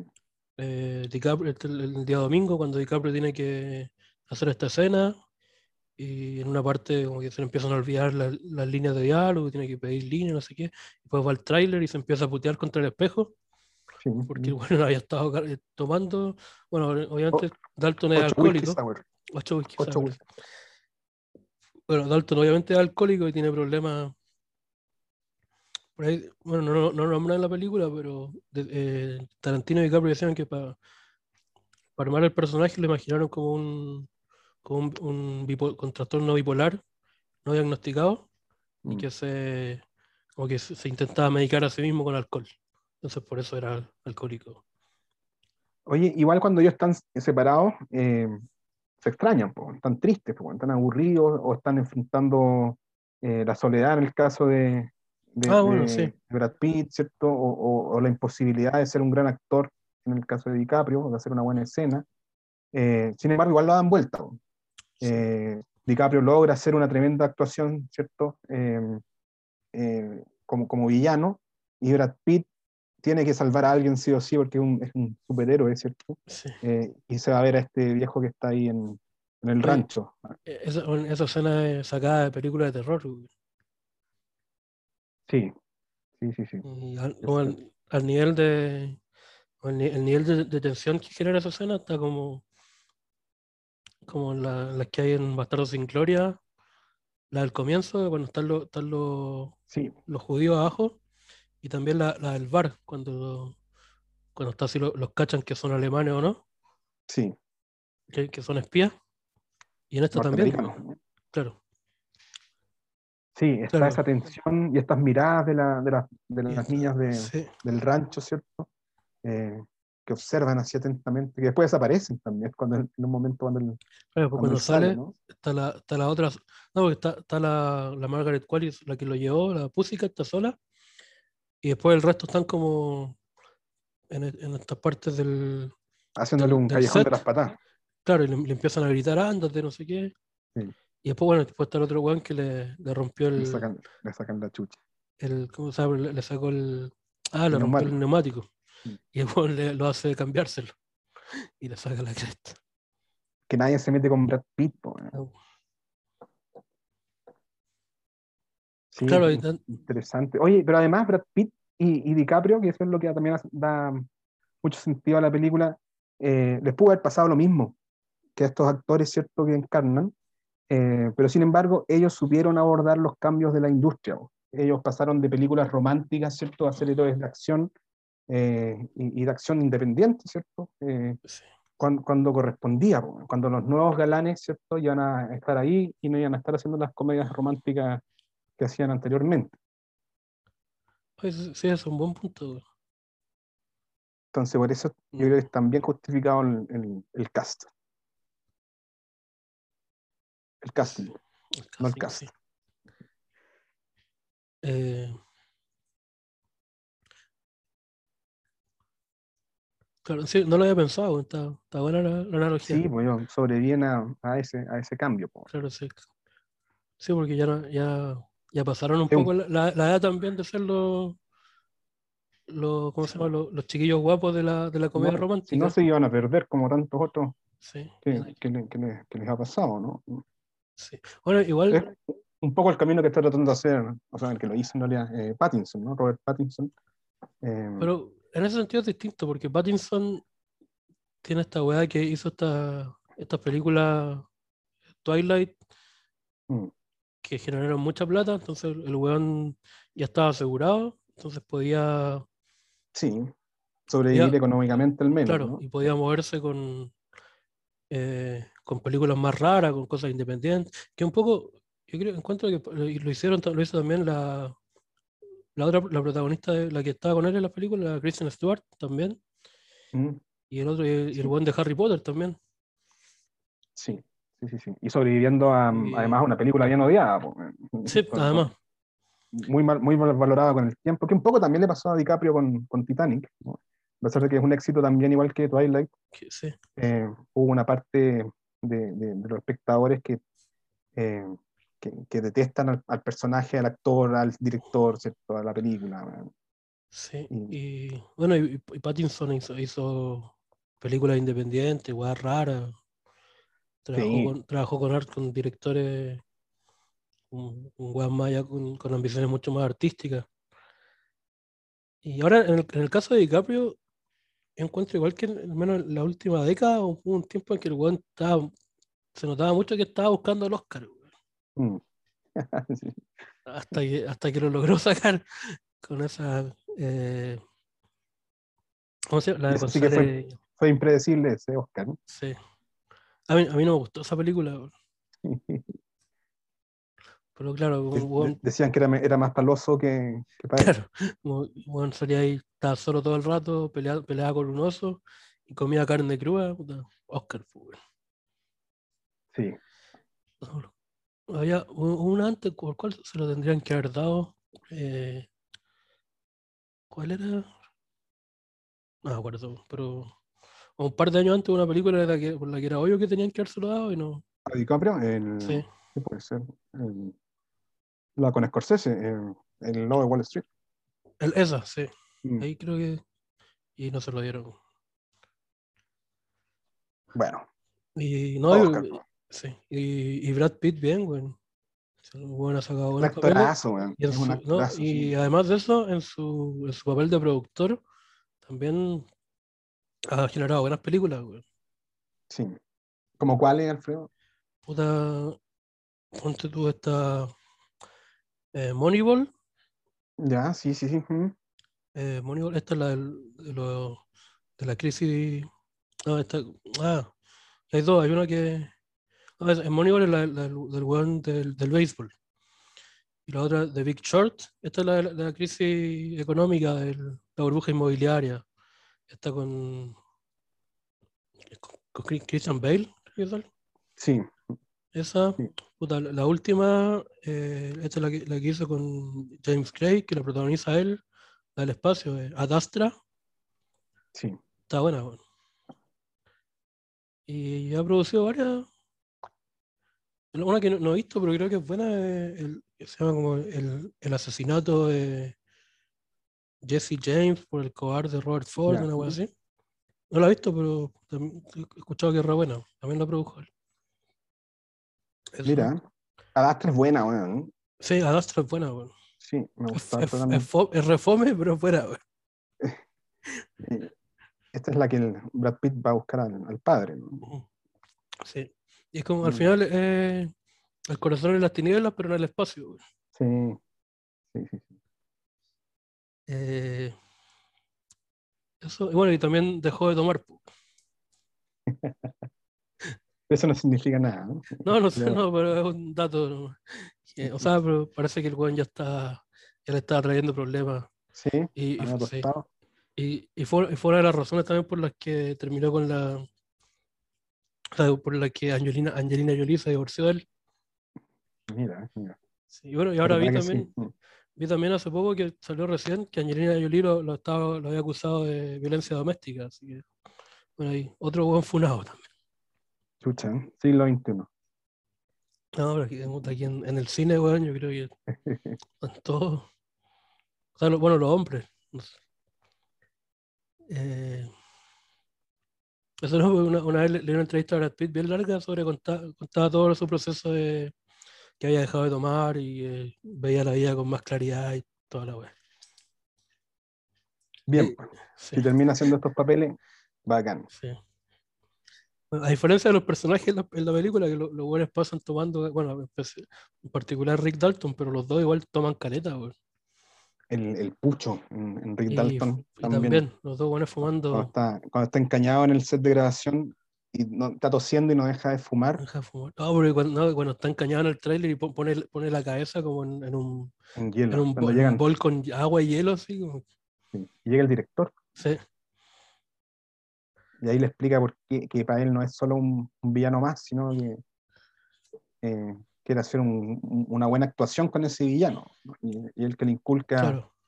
eh, y lo levanta, porque después de esta conversación, ¿cierto? Donde le dicen que mejor se vaya para Italia, Sí. eh, No, hay- algo, inter- algo interesante lo que le dice ahí, porque cuando le empieza a decir que, que no, que te vamos a cambiar el peinado y te vamos a poner un, Claro. un, un bigote y no sé qué. Y DiCaprio le dice, pero con, con tanta weá, ¿cómo, cómo la gente va a saber que soy yo? Porque él, él era, era de esta escuela como de que lo, lo reconocían a él, era como la, la estrella y que eso es lo que armaba la película, no, no tanto la Mm. actuación.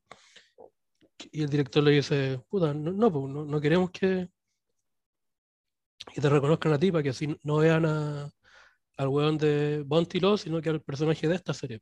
Sí.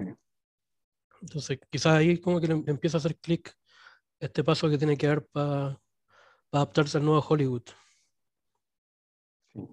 Bueno, eso y ver a la cabra chica después, ¿cierto? Claro, sí. una, una, una actriz profesional, una- un actor, dice ella, ¿no? An, an actor. Ah, verdad que sí, pues la, la palabra actriz no tiene sentido.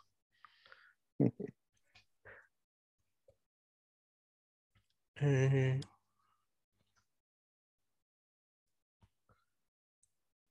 eso. Bueno, pero hemos confirmado que es una tremenda película. Sí, ¿no? Y, y bueno, está, le encuentro también que está como, en algún sentido está súper cargado, como que en cada escena podríamos hablar una hora. Sí, Eh, lo que no hemos comentado es la, la reproducción de la época. Todo, porque creo que hi- hicieron casi todo sin, sin efectos computacionales, sino que recrearon efectivamente da Hollywood Boulevard y toda esa weá. ya. Lo hicieron como que se lo cerraron como, no sé, un mes y recrearon todas las fachadas de los negocios y todas las weas así para que fuera real, no, no con efectos computarizados. Es el año 69, 70, ¿no? Sí, sí, Que justo el cambio de épocas, claro, del, del, del cine western, los, los western televisivos, el tema de los Claro. hippies, ¿no? sí. Eh, Claro, y cuando empieza este cine de los 70 con, con- con la influencia europea, con, más que es un poco lo que, lo que hace Tarantino también en, en esta película. En el fondo es una película sobre el, sobre el antihéroe, ¿no? Como, Ah, sí, eh, sobre, Sí. sobre estas películas como El Cowboy de Medianoche, ¿cierto? Como sí, de, de- de- de estos tipos, eh, digamos, medios perdidos, pero rudos, ¿no? claro, que em, que no están en el éxito, sino que están justamente en, entre- en los escombros buscando eh, alguna weá para vivir, para sobrevivir. ¿no? Claro. Entonces está bien hecho el- el- el- la Sí. época, con mucho detalle, ¿no? Sí, y Eh, tanto lo Eso- visual, lo estético, como, como la narrativa de la, de la película también. Sí. Y bueno, y en la, en la época de la infancia de Tarantino también. Tarantino, como es- él es oriundo de Los Ángeles, Mm, y para esa época, para el 69, creo que tenía como 7, 8 años.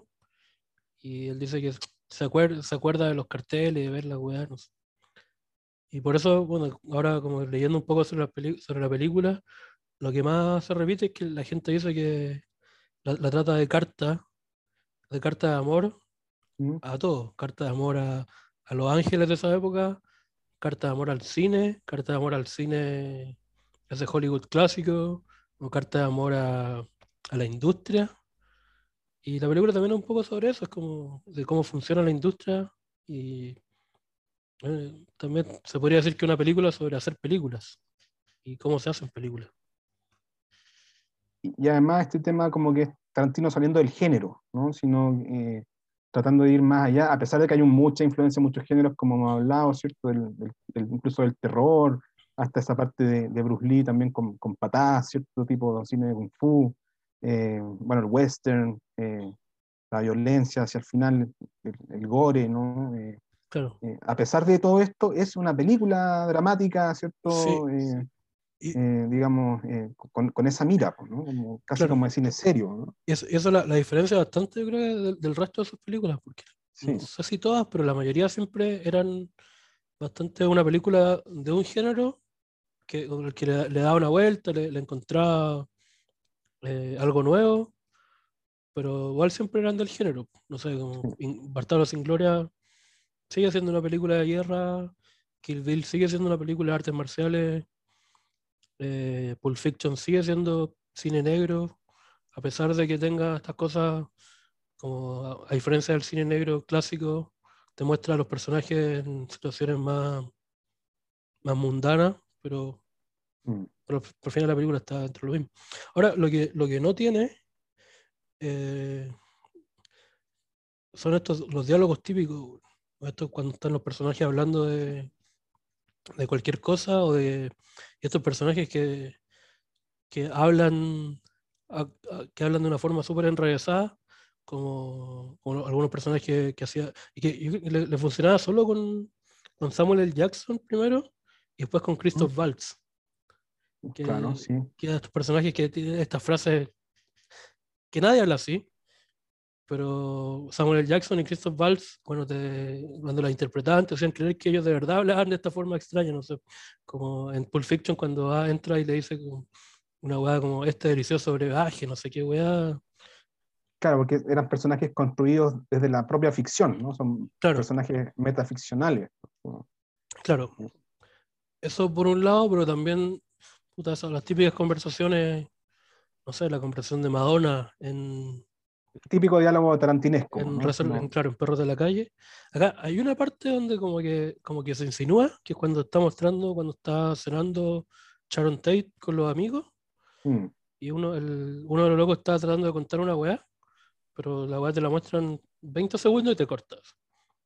Y es lo único, así el resto. Bueno, es que no hay tanto diálogo tampoco, sí. La gran parte son. Lo que lleva la película son estos tres personajes por sí solos haciendo sus cosas y eventualmente en algunas partes eh, Pete y Caprio se juntan, pero no Yo creo que deja, deja más que la historia sea el diálogo, porque Claro. lo que estáis diciendo hace un rato, como em, que no se entendería en la película, digamos, sin conocer el contexto de la familia Manson, eso también de alguna forma apela a, a- un diálogo, po, ¿no? Está citando un- una cosa que está ajena a la, a la película. Sí, Pero es verdad que falta ese, no está ese momento de la, del, de, sí, de las hamburguesas del McDonald's. claro. Aunque sí, hay uno de unos cigarros al final, como una escena post crédito. El, el- claro, que un la, típica, comercial, la, ¿no? la marca, sí, la marca de cigarros que aparece en todas las películas, claro, este de comercial actuado por Rick Dalton. Y que, Ah, que es ah, como los cigarros Marlboro, como este, el, el Claro. cowboy americano, ¿no? Sí. No, y, y dice- y como que empieza a hablar sobre que como los, los cigarros aparecían en, eh, existían desde 1850, Claro. eh, él, él, Rick Dalton lo fumaba, pero su personaje de Bounty Law también lo fumaba, porque, y, lo, y lo podían ver en la serie y no sé qué. Y después Sí. cortan el personaje y hecho una puteada, y ya dice como, "Ah, estos cigarros de mierdas. Sí, que esa escena está como casi como si fuera en vivo, además, como Sí. grabada de una, ¿no? Sí, bueno, hay, hay harto ahí que te, que te muestran cosas que, por ejemplo, la escena cuando hace eh, de DiCaprio en la, serie que está actuando, esta cosa con, con el, cuando llega tal Johnny Madrid, no sé qué, Y lo que te muestra la película es lo que están grabando ahí, no, Claro. como que no, no te muestra el set, ni las cámaras, ni nada, sino que veis lo que está en las cámaras de ahí. Entonces, Sí. ahí también juega en, en varios niveles.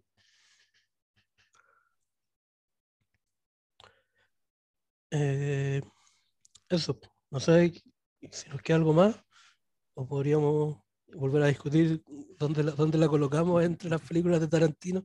No, qué difícil. Yo, ahí, como te digo, lo, que, lo bueno es que mi- se desordena mi, mi, mi ranking, ¿cierto? Sí, o sea- Eh, y, y creo que, que es un- una, una gran cima de un proyecto cinematográfico. Eh, lo que hablábamos al principio de que probablemente Tarantino se cite a sí mismo, eh, yo creo que tiene que ver con eso, pues con explotar la referencialidad hasta que ya prácticamente eh, no exista, porque en, en el fondo todo es referencialidad, todo, Claro. todo es un, incluso a su, a su propia obra, ¿no? sí. Eh, y- Claro, entonces que- hace una referencia a sus propias películas, pero en esas propias películas son todo referencias a otras películas, entonces Mm, es como todo un círculo de, de que al weón le gustan mucho las películas, ¿no? sí, totalmente, totalmente. Pero yo la dejo en el top 3, a ver a, a cuál saco, me quedo con, con, con Jackie Brown. Eh, qué difícil. no, dejemos, dejemos a, a Pulp Fiction ya, ya está. Érase una vez en Hollywood. No, pero Sí, creo que era una, bueno, creo que era una, una vez por acá. sí. Bueno, no, pero buena película. Ahora yo la vi de nuevo, ya sin el, ya sabiendo el final, lo- logré apreciar. Sí, y pese a lo ambicioso, do- dos horas 40 que pasan volando. Sí, eh, que uno, uno lo, este, como esta weá de Hangout, muy, uno lo pasa muy bien mm, eh, pasando el rato con estos personajes, weón. sí, Muy totalmente. Yo- Son encantadores además. sí. O sea, yo- Todos. Yo podría pasar dos horas viendo a Brad Pitt manejar por Los Ángeles, con, con, con buena banda sonora y, Sí. No, y, y hay una química indudable entre los dos que uno al principio pensaba que podía no ser, ¿cierto? sí, Se, se genera, ¿no? Se, se hace. sí, la- nunca, habían- nunca habían actuado juntos, ¿cierto? No, No, primera no. Y bueno, es raro igual que do- dos actores así de, de Es que nivel, encarnan el, encarnan el mismo estereotipo, además. claro, que estén en la misma película. Bueno, en, en ese sentido, como que en esta eh, Brad Pitt igual tiene que como que hacer de doble y tirarse para el lado para que brille más eh, DiCaprio. Y bueno, y por eso mismo el Oscar de secundario, sí. Sí, Eh, pero- merecidísimo. sí. Y bueno, pero hay, hay ¿cómo se llama? antecedentes de, de actores como así que hacían como, no sé si Tar- el mismo Tarantino alguien más lo decía, que esta pareja de DiCaprio Pitt era como la versión actual de, de las películas que hacían eh, Robert Redford con Paul Newman, que creo que hicieron dos o tres películas juntos. Mm, y que también era lo mismo, como actores que normalmente ella- eran los protagonistas de su película y tenían estas películas juntos. Pero bueno, no sé si, si los vayamos a volver de nuevo. Y del que hemos hablado poco es Pacino, weón. Sí, estaba pensando que se parecía un poco él a los personajes que igual mencionaba un poco, pero en, men- en menor, en menor medida. Sí, eh, estos que parecen en una lógica más intertextual, ¿no? Porque él nos pone al tanto de, de- del cine, es un conocedor Sí, del cine, pero claro. claro, acá, acá como productor, no es como que un yakuza eh, o, o un mafioso, ¿cierto? Se pusiera a hablar de, de Madonna, o un, o un delincuente de Madonna y de sus discos, Ah, claro, no. acá tiene, tiene Ah, un fundamento sí. su conocimiento, ¿no? Sí, ya, sí. Ahora, ahora que lo mencioné, quizás esa, la escena del comienzo, cuando, cuando Pacino le comenta las películas a, a DiCaprio, ya quizás podría ser uno de esos típicos, de esos Mm. diálogos, pero claro, como decís tú aquí, es como un, un conocedor, es su, es su área, ¿no? Y está, Mm. es, es una reunión de trabajo, además, no es, no es que estén hablando por hablar cuando están tomando desayuno, cuando van en el auto, como en la otra. Mm. Y bueno, ellos, y yo creo que Tarantino lo único que quería era poner a, a Pacino haciendo el gesto de, de la metralleta. Sí, Dice que, que vio la película de los, de los nazis que disparaban harto y ta, ta, ta. Sí. No, y estaba pensando que además tiene, tiene consecuencias ese, ese diálogo en, en la historia. Claro, sí. que a diferencia de, de este otro diálogo tarantinesco, ¿cierto? Que tiene que ver más con, con, con lo nerd, con lo ñoño, Sí. con, el, con, el, con el gusto de hablar weá, de, de hacer relaciones con la cultura pop. sí. Bien, pues. Claro, ahora en eso, claro, como decís tú, claro, tiene, tiene consecuencias y al final te muestra que, eh, o sea, el mismo Pacino le decía que, que se fuera a Italia y es Pacino el que le consigue el primer papel. Mm. Eh, y bueno, con esto quería llegar a que hay un par de, de cosas en que, en que Tarantino mete su opinión también. Cuando, porque no sé, cuando lo llama eh, Pacino a DiCaprio y le, y le dice que esta, esta película de Nebraska Jim, no sé cuánto, Mm. de, de Sergio Corbucci. Y, y DiCaprio le dice, ¿y quién chucha es Sergio Corbucci? Y, y le responde que es el segundo mejor director de Spaghetti Western. Mm. Y diciendo, di- diciendo por un lado esa opinión y diciendo también que obviamente Sergio Leone es el mejor director de Spaghetti Western. Y eso, y lo otro, lo que, lo que nombraste tú en algún momento, de cuando el narrador dice que a, a DiCaprio no le gustaba esta, eh, esta forma que tenían de trabajar en, en los Spaghetti Western, donde hablaban distintos idiomas y después los doblaban. Torre de Babel, dice, ¿no? Claro, la Torre de Babel, que cada, cada, cada actor hablaba su idioma materno y después, entonces siempre había algún doblaje en las películas. Mm. Y, y Tarantino además es consecuente con eso, porque en, su- en sus películas, bueno, en esta no, porque aquí son todos gringos, pero en las que ha tenido elenco internacional, el weón se preocupa de que, Sí. de que sus personajes sean hablantes nativos de- del idioma que corresponde. Y pone a Christoph Waltz para hacer de, de alemán, a Diane Kruger, eh, a Daniel Brühl. eh, bueno, son todos alemanes, no sé qué otro, eh, no sé qué otro idioma, idioma hay en la película. de- Pero Bueno, aquí pone una chilena como italiana. aquí, ya, bueno, ahí Ahora, le, que evidentemente claro, italiana. ¿no? le- le fa- No- le falló no- igual, pero, pero le sale, le sale bien el italiano y el, No, sí. el- ¿cómo se llama? El- nombre, el, nombre y apellido italiano. además, y le sale Sí. bien todo el, el grito en italiano, el, el estereotipo, como decís tú, de la italiana que hace escándalo y habla fuerte, oye, que hablan fuerte los italianos.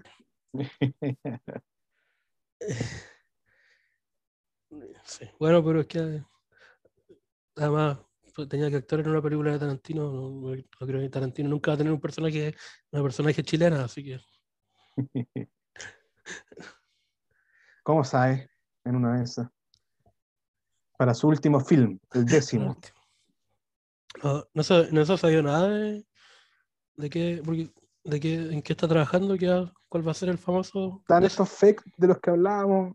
Siempre, Sí, también me, acordaba que siempre hay una, una tercera Kill Bill. también, También. ha- ha- hablaba harto de eso, que sería una, También. una- un cierre de una trilogía, una po- posible trilogía de. de Sí, de acuerdo, también se habla harto de, claro, de Kill Bill, pero que fuera la, la, prota- la protagonista fuera la hija de, de Mira. la, de la, ¿cómo se llama? ¿Te acordás cuando, la- creo que la primera que va a matar, cuando la va a matar a la casa, tiene Ah, una de hija, que era la niña, sí. pues. claro, que Sí, era sí. niña, y la Mm. deja viva porque es una niña, y entonces una de las cosas puede ser que ella se, se quisiera vengar ya cuando fuera más grande. Sí, pues, y se trata sobre la venganza. Tiene toda la lógica. Porque, claro, porque el, el otro proyecto que tenía y que, y que lo, lo desechó por, por la edad de los actores, porque en, en Pulp Fiction y, y Perros de la Calle, Mm. El personaje de, de Travolta y el personaje de Michael Madsen se supone que son primos, que son los primos eh, Vega, ¿no? Vincent Ya. Vega y el de Michael Madsen, no se me acuerdo cómo se llama, Vega también. Eh, Vega, es cierto, ¿no? Sí. Y entonces quizá alguna vez te tuvo la idea de hacer una película donde salieran los dos primos, pero después ya está muy viejo, así que... ¿qué, qué es de Travolta? No lo he visto hace tiempo. Oye, es verdad. ¿eh? Eh, y, bueno, y de, de sus actores, de sus actores típicos, igual hay algunos pocos en esta película. Sa- Sale Michael Madsen en, uno- en un capítulo de, de Bounty Law, cuando lo muestran. Mm. Eh, Tim Roth se supone que salía, pero lo cortaron. Y Ah, no sé si te, te fijaste, en los créditos salen como salen eh, acreditados como The Gang como la pandilla. Sale Michael Madsen y sale Tim Roth, pero está como entre paréntesis, como cortado. Eh, Ah, no me acuerdo quién más. La, la, ¿cómo se- es la- Zoe, Zoe Bell también. Y varios como de los que colaboran siempre. Oye, y hay unos que murieron también durante el rodaje. Oh, sí, hay, ¿verdad? Hay dos. Eh, Luke Perry murió, murió después. Mm, Murió antes de que, de que saliera la película. Y Burt, eh, Burt Reynolds sí. iba a ser, iba a ser el viejo. Y murió antes, creo. Y lo Mira. cambió, lo cambió a, ¿cómo se llama ese otro viejo? Eh, Eh. No, no me acuerdo. Eh, Bruce Dern. Bruce, ahí estamos. Bruce Dern. Y, sí, bueno, y, y hay, hay hartos más famosos. Está eh, Dakota Fanning hace la, la que está ahí en la casa con el viejo. Yo cu- Sí. cuando la vi no la reconocí, weón. Sí, está bien irreconocible, es verdad. Mm. Sí, Ahora ella también ha cambiado harto. Sí. Y- Y, puede ser por no- eso también. sí, y no, no ha tenido muchos papeles eh, rimbombantes últimamente. Como que la, hermana, la, la, la hermana chica, se los quitó todo. la hermana chica se, se empezó a hacer más famosa. Mm. Sí. Eh, la Lena Dunham también hace una de la de la familia Manson. Oye, la, la palabra Manson no se pronuncia nunca en la película. No, es verdad. Nunca Sí. dicen. Bueno, es, como Eh, un, es como un carrete de elenco. Como ya, Sí. ¿quién quiere trabajar en la película? Sí. Me imagino a Tarantino invitando a la gente en una bueno, fiesta. Mar- Margot Robbie cuenta que ella eh, ella le escribió a Tarantino Ya. Y Tenía así que estar consiguió el ahí, papel. Como que le escribió porque le dijo que le gustaba mucho su trabajo y que si alguna vez tenía algún papel, no sé qué, se encontraron a almorzar y estaba esta con Sharon Tate, así que ahí quedó el tiro. Listo. Y bueno, y Brad Pitt y DiCaprio ya, ya había trabajado antes con ellos, Por separado. por separado, sí. Ya. Y bueno, si no nos queda nada más, nada más, podemos ir a lo importante. Ya, ¿eh? Los pies, weón. ¿Qué weá los pies, weón? ¿Por qué? Ella Ah, es como y un chiste, ¿o no? Sí, Es como, Como un que- chiste, como que ya yo creo no- como que lo, lo wearon tanto con la weá de los pies que ya creo como que quizás lo hace a propósito. Y, y esta es la Sí. primera, y es la, es la primera vez que salen pies sucios también. los de Margot Robbie en el cine, ¿no? Mm. Y los de Margaret Qualley en el, en el auto Ah, también. cierto, sí, Y como verdad. que cuando lo- lo- los pone contra el, contra el parabrisas. Sí. Ya experimentando, digamos, con ese fetiche, hasta dónde se pueda llegar. Claro.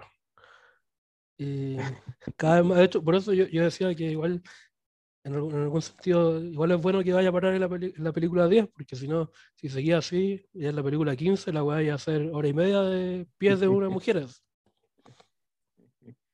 Sí, pero es verdad que se transformó en un, ele- un elemento carica- caricaturesco, eh, Claro. chistoso, más que, más que Sí. incómodo igual un poco. Incómodo igual, como que uno ya teniendo esto en mente, es que, oh, por favor, que no lo haga, que no lo haga. Oh, no, lo Pero, está haciendo, weón. Ya. No, pero, pero el weón de verdad le gustan los pies, no sé, ¿te acordáis en. ¿Cómo se llama esto? La de Robert Rodríguez, Mm, del From Dusk Till Dawn, eh, Sí, del anochecer al amanecer, ¿no? Esta de los vampiros, o Sí, no sí, sé, son sí. vamp- cuando, y bueno, ahí actúa Tarantino, y Salma Hayek hace un show, y Salma Hayek le pone como el pie en la cara, y así es todo muy explícito, y demasiados pies. Yo lo recuerdo a Tarantino en una entrevista en Rolling Stone cuando salió Kill Bill, que hablaba de, de- de eso, ¿no? De su, de su fetichismo eh, con, con los pies, ¿no? Y, y hacía, de hecho, Uma Thurman también como que eh, se metía ahí en la conversa. Era una, era una, entrevista muy rara de la Rolling Stone gringa, pero que yo la leí traducida, ¿cierto? En la, eh, en la chilena, de haber en esos años. Em, y no, de haber sido la argentina. Y, y nada, pues como que mm, eh, ella se reía, pero contaba cómo, cómo grababan estas escenas de pie de ella, em, que es la escena en, en que, en que el, el pie, ella está así, no se puede mover, pues. ¿Te acuerdas que empieza Ah, a esa, mover el- ya, pero esa, claro, pero esa, esa, chico, esa el yo encuentro gordo? igual, es como más, funcional a la, Sí, a la trama y a la historia, porque es como- Queda como más justificado. Claro, tiene, tiene que empezar a mover, a mover el, el dedo para poder, porque como, como estaba postrado. Pero Sí. bueno, en- y ahí mismo en esa entrevista él decía que nunca iba a dejar de hacerlo. y lo iba a hacer cada vez más y con, con pies sucios, weón. Bien, pues. Pero Sí. por esta vez, pies- el buen fan, lo, deja- lo dejamos pasar. Ah. no, bueno. eh, Aparte, ¿por qué, ¿por qué Margot Robbie tenía los pies tan sucios y eh, iba en, en- en tacos caminando sí, así? pues, no sé. No, pues, claro, porque la, la, que Margaret Qualley tenga los pies sucios tenía más sentido porque era hippie y andaba pata pelada. Mm. Y incluso antes en la, en la al principio, cuando la muestran, recogen como una comida del basurero, no sé qué, la muestran que se pasea por el basurero a pata pelada. Pero claro, Margot Roy. Eso, y lo otro, esta es la, creo que es la primera película en la que, en la que Tarantino no tiene ningún cameo, ni papel, ni nada. Ah, mira, sí. Porque en Bastardo sin Gloria salían sus manos. ya. Mm. cuando, cuando Hans Landa mata a Diane Kruger, hay como una, una toma directa a la cara de ella, y la está, la está ahorcando. Las manos, esas manos son de Tarantino. Ah, mira. Y bueno, y, y en el resto siempre uh, tiene aparece con un cameo o, o derechamente ya con un papel, como en Pulp Fiction y en Perros de la Calle. Y en esta no sale. Viste que ha bajado su ego, no Sí, ha el, bajado, el hombre. Claro, porque a ver, en, en The Hateful Eight, el weón hace la, hace la, la voz de narrador también en algún momento. Y en Oye, eso es lo otro que no sé si se hizo, ¿te acuerdas que también, como era muy teatral eh, esa película, eh, decía que iba a ser una adaptación al teatro? sí. No sé si se habrá concretado o no. Ah, no, no- no, Lo que sé que parece que en algún momento salió un corte más, más largo y lo, lo pasaron como miniserie en Netflix. Como que le agregó un poco y dieron como cuatro capítulos de un poco más de una Ah, hora. Y con, y con esta película también se supone que había rumores de que iba a haber un corte más largo, que una- en la noticia que era como a principios del 2019, y decía que a principios del 2020 en Netflix iba a salir un corte de cuatro horas, pero no, no se sabía nada más parece, así que Oye, y también hay un corte como de Kill Bill, ¿Ya? uno y dos mezcladas, eh, que, está ordenada de forma distinta, que salió en una edición de Blu-ray, me acuerdo. ya, ah, eso no, no lo cacho. Era Kill Bill 1 más 2. Ya, y cambia el orden de... Sí, sí, sí, sí. Cambia el orden de la, de la narración.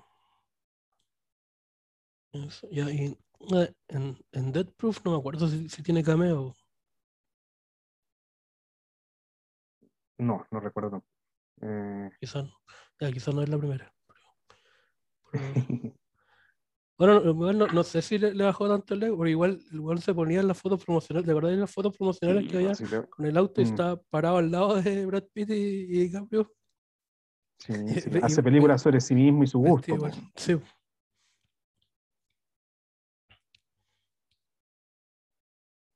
Pero bueno, ahora hay que esperar la, la décima y última. no, no Ah, creo mucho. ¿no? Cuando, cuando, me acuerdo cuando salió esta, como la publicidad le, le ponían harto color, que era la, la novena. Mm, como que salían los afiches, todo era como Once Upon a Time in Hollywood, novena película de cuento, como, como, harto- como recalcar harto que era la número 9. Sí, tiene cameo en, en Dead Proof. ¿Sí? Bueno, qui- quizás en esta también y no, no lo cachamos. Sí, hace del, del dueño de, de un bar. Ah, verdad, y verdad que Mm. en una parte se ponen a tomar y claro, sirve unos shots y no sé qué. Sí, hace poco leí que cuando grabaron una escena de esas que estaban tomando shots, después se habían quedado carreteando hasta con las 5 de la mañana. Eh, ya, entonces, ¿mejor película Tarantino? Eh, era una vez. Hollywood. Al menos de la que me ha hablado. Ya con esto. Sí. Estamos. Bien, pues. Ya, entonces creo que con esto podemos, no sé si te queda algo más que comentar de la película. No, yo creo que estamos, para no ir guateando. Sí, po- podemos pasar a nuestra sección final, que es cortita. Mm, Creo que te la comenté. Que Creo que no la recordé. no la recordaste. No. No, pero bueno, ya cerramos, entonces cerramos con Once Upon a Time in Hollywood. Buena. Ese es el, el resumen de la- no sé, llevamos como dos horas, pero buena la wea. Eh, no, al, al final tenemos una, una pequeña sección donde cada, cada participante puede comentar brevemente cualquier cosa que haya visto, que, que quiera comentar en verdad, una serie, una película. Así que no Ah, sé si, si tenía alguna Sí. serie o película que... Estoy- ¿puedo, puedo comentar la que estoy viendo? Eh, Dale, sí. que la recomiendo, que le ha pasado bien, eh, que es La Serpiente en Netflix, eh, que es de un, de un psicópata, una pareja de psicópatas en realidad, pero a pesar de que la, la serie se le juega por la teoría de que solo él eh, era psicópata, que secuestraban a gringos eh, que pasaban por el sudeste asiático, eh, por, por, por Bangkok. eh, y, y nada, los asaltaban, los robaban, los mataban y les, les robaban los, los pasaportes. Ellos, Entonces- ellos- ellos son una, una pareja hombre y mujer. Sí, una pareja Ya. hombre y mujer. ¿Son, Eh, ah, son tailandeses o gringos? Eh, él, él es como mezcla entre franceses y eh, eh, indios, ¿verdad? Y, y- y ella es canadiense. Ya. Eh, pero ella, ella se enamora de él, digamos, cuando él ya, tenía su vida criminal armada. Ahora este, se, se basa en que este hombre se escapa de la justicia. Entonces la, la serie como que juega un poco con eso. El, de- el, pro- el protagonista o el detective, porque juega con esos códigos policiales, eh, es un diplomático, digamos, eh, in- inglés, creo. Ya. Eh, es una producción inglesa de Netflix y la BBC, ponte tú una wea así. La y- está muy entretenida, muy entretenida. a ese el protagonista, a pesar de que tiene este origen o esta mezcla asiática, eh, se parece al, al de American Psycho, a, a Christian Bale en, en American Psycho, tiene un parecido ahí físico bien, bien interesante. Y yo diría que es como una mezcla entre American Psycho y Boogie Nights, ¿no? De, de Paul Thomas Anderson, ¿no? Ya. Eh, tiene ahí esos códigos, aparte por la época, hay una representación de los 70, y está esta cuestión de, de por qué todos los cuicos van al sudeste asiático. Entonces, Claro, No, y, y- y se, se se junta un poquito con esto porque hay una especie como de resentimiento también de- del personaje del, del asesino, el psicópata, eh, que, que, claro, empieza a ver que los turistas es la cuestión más odiada eh, y que puede trabajar también impunemente porque el turista que va para allá no, no va solo a, a pasear, pues, va, va a encontrar un, un motivo en la vida, ¿cierto? A, a Claro, iluminarse típico, eh, ¿cómo se llama? Espiritualmente A encontrarse a sí mismo. y, y- y aparte a drogarse mucho. eh, Sí. y, este, y este personaje se, se, se revela contra eso eh, de la peor forma, ¿no? asesinándolos y Claro. haciéndolos desaparecer. además. Buena, yo la, la recomiendo. eh, eh, ah, tengo, tengo algunos reparos, pero más allá es, es por el tono. A mí me, me- me cuesta un poquito el tono como inglés, pero eh, en general este es un tono inglés, pero que además imita mucho estas las series norteamericanas de, de Netflix. Entonces claro. está como ahí en, en- en el medio. La, la serpiente se llama. Sí, la serpiente. ¿Es, es corta, larga? ¿Cómo? Eh, deben ser ocho capítulos. Ocho, capítulos. La- lo que sí es negativo, lo que sí es negativo, que igual se hace un poquito larga. Podrían haber sido seis y hubiese quedado redondita. Pero está, está haciendo igual un poco como el, el modelo de negocio de Netflix, sacar estas miniseries que te veían en, un, en un fin de semana. po.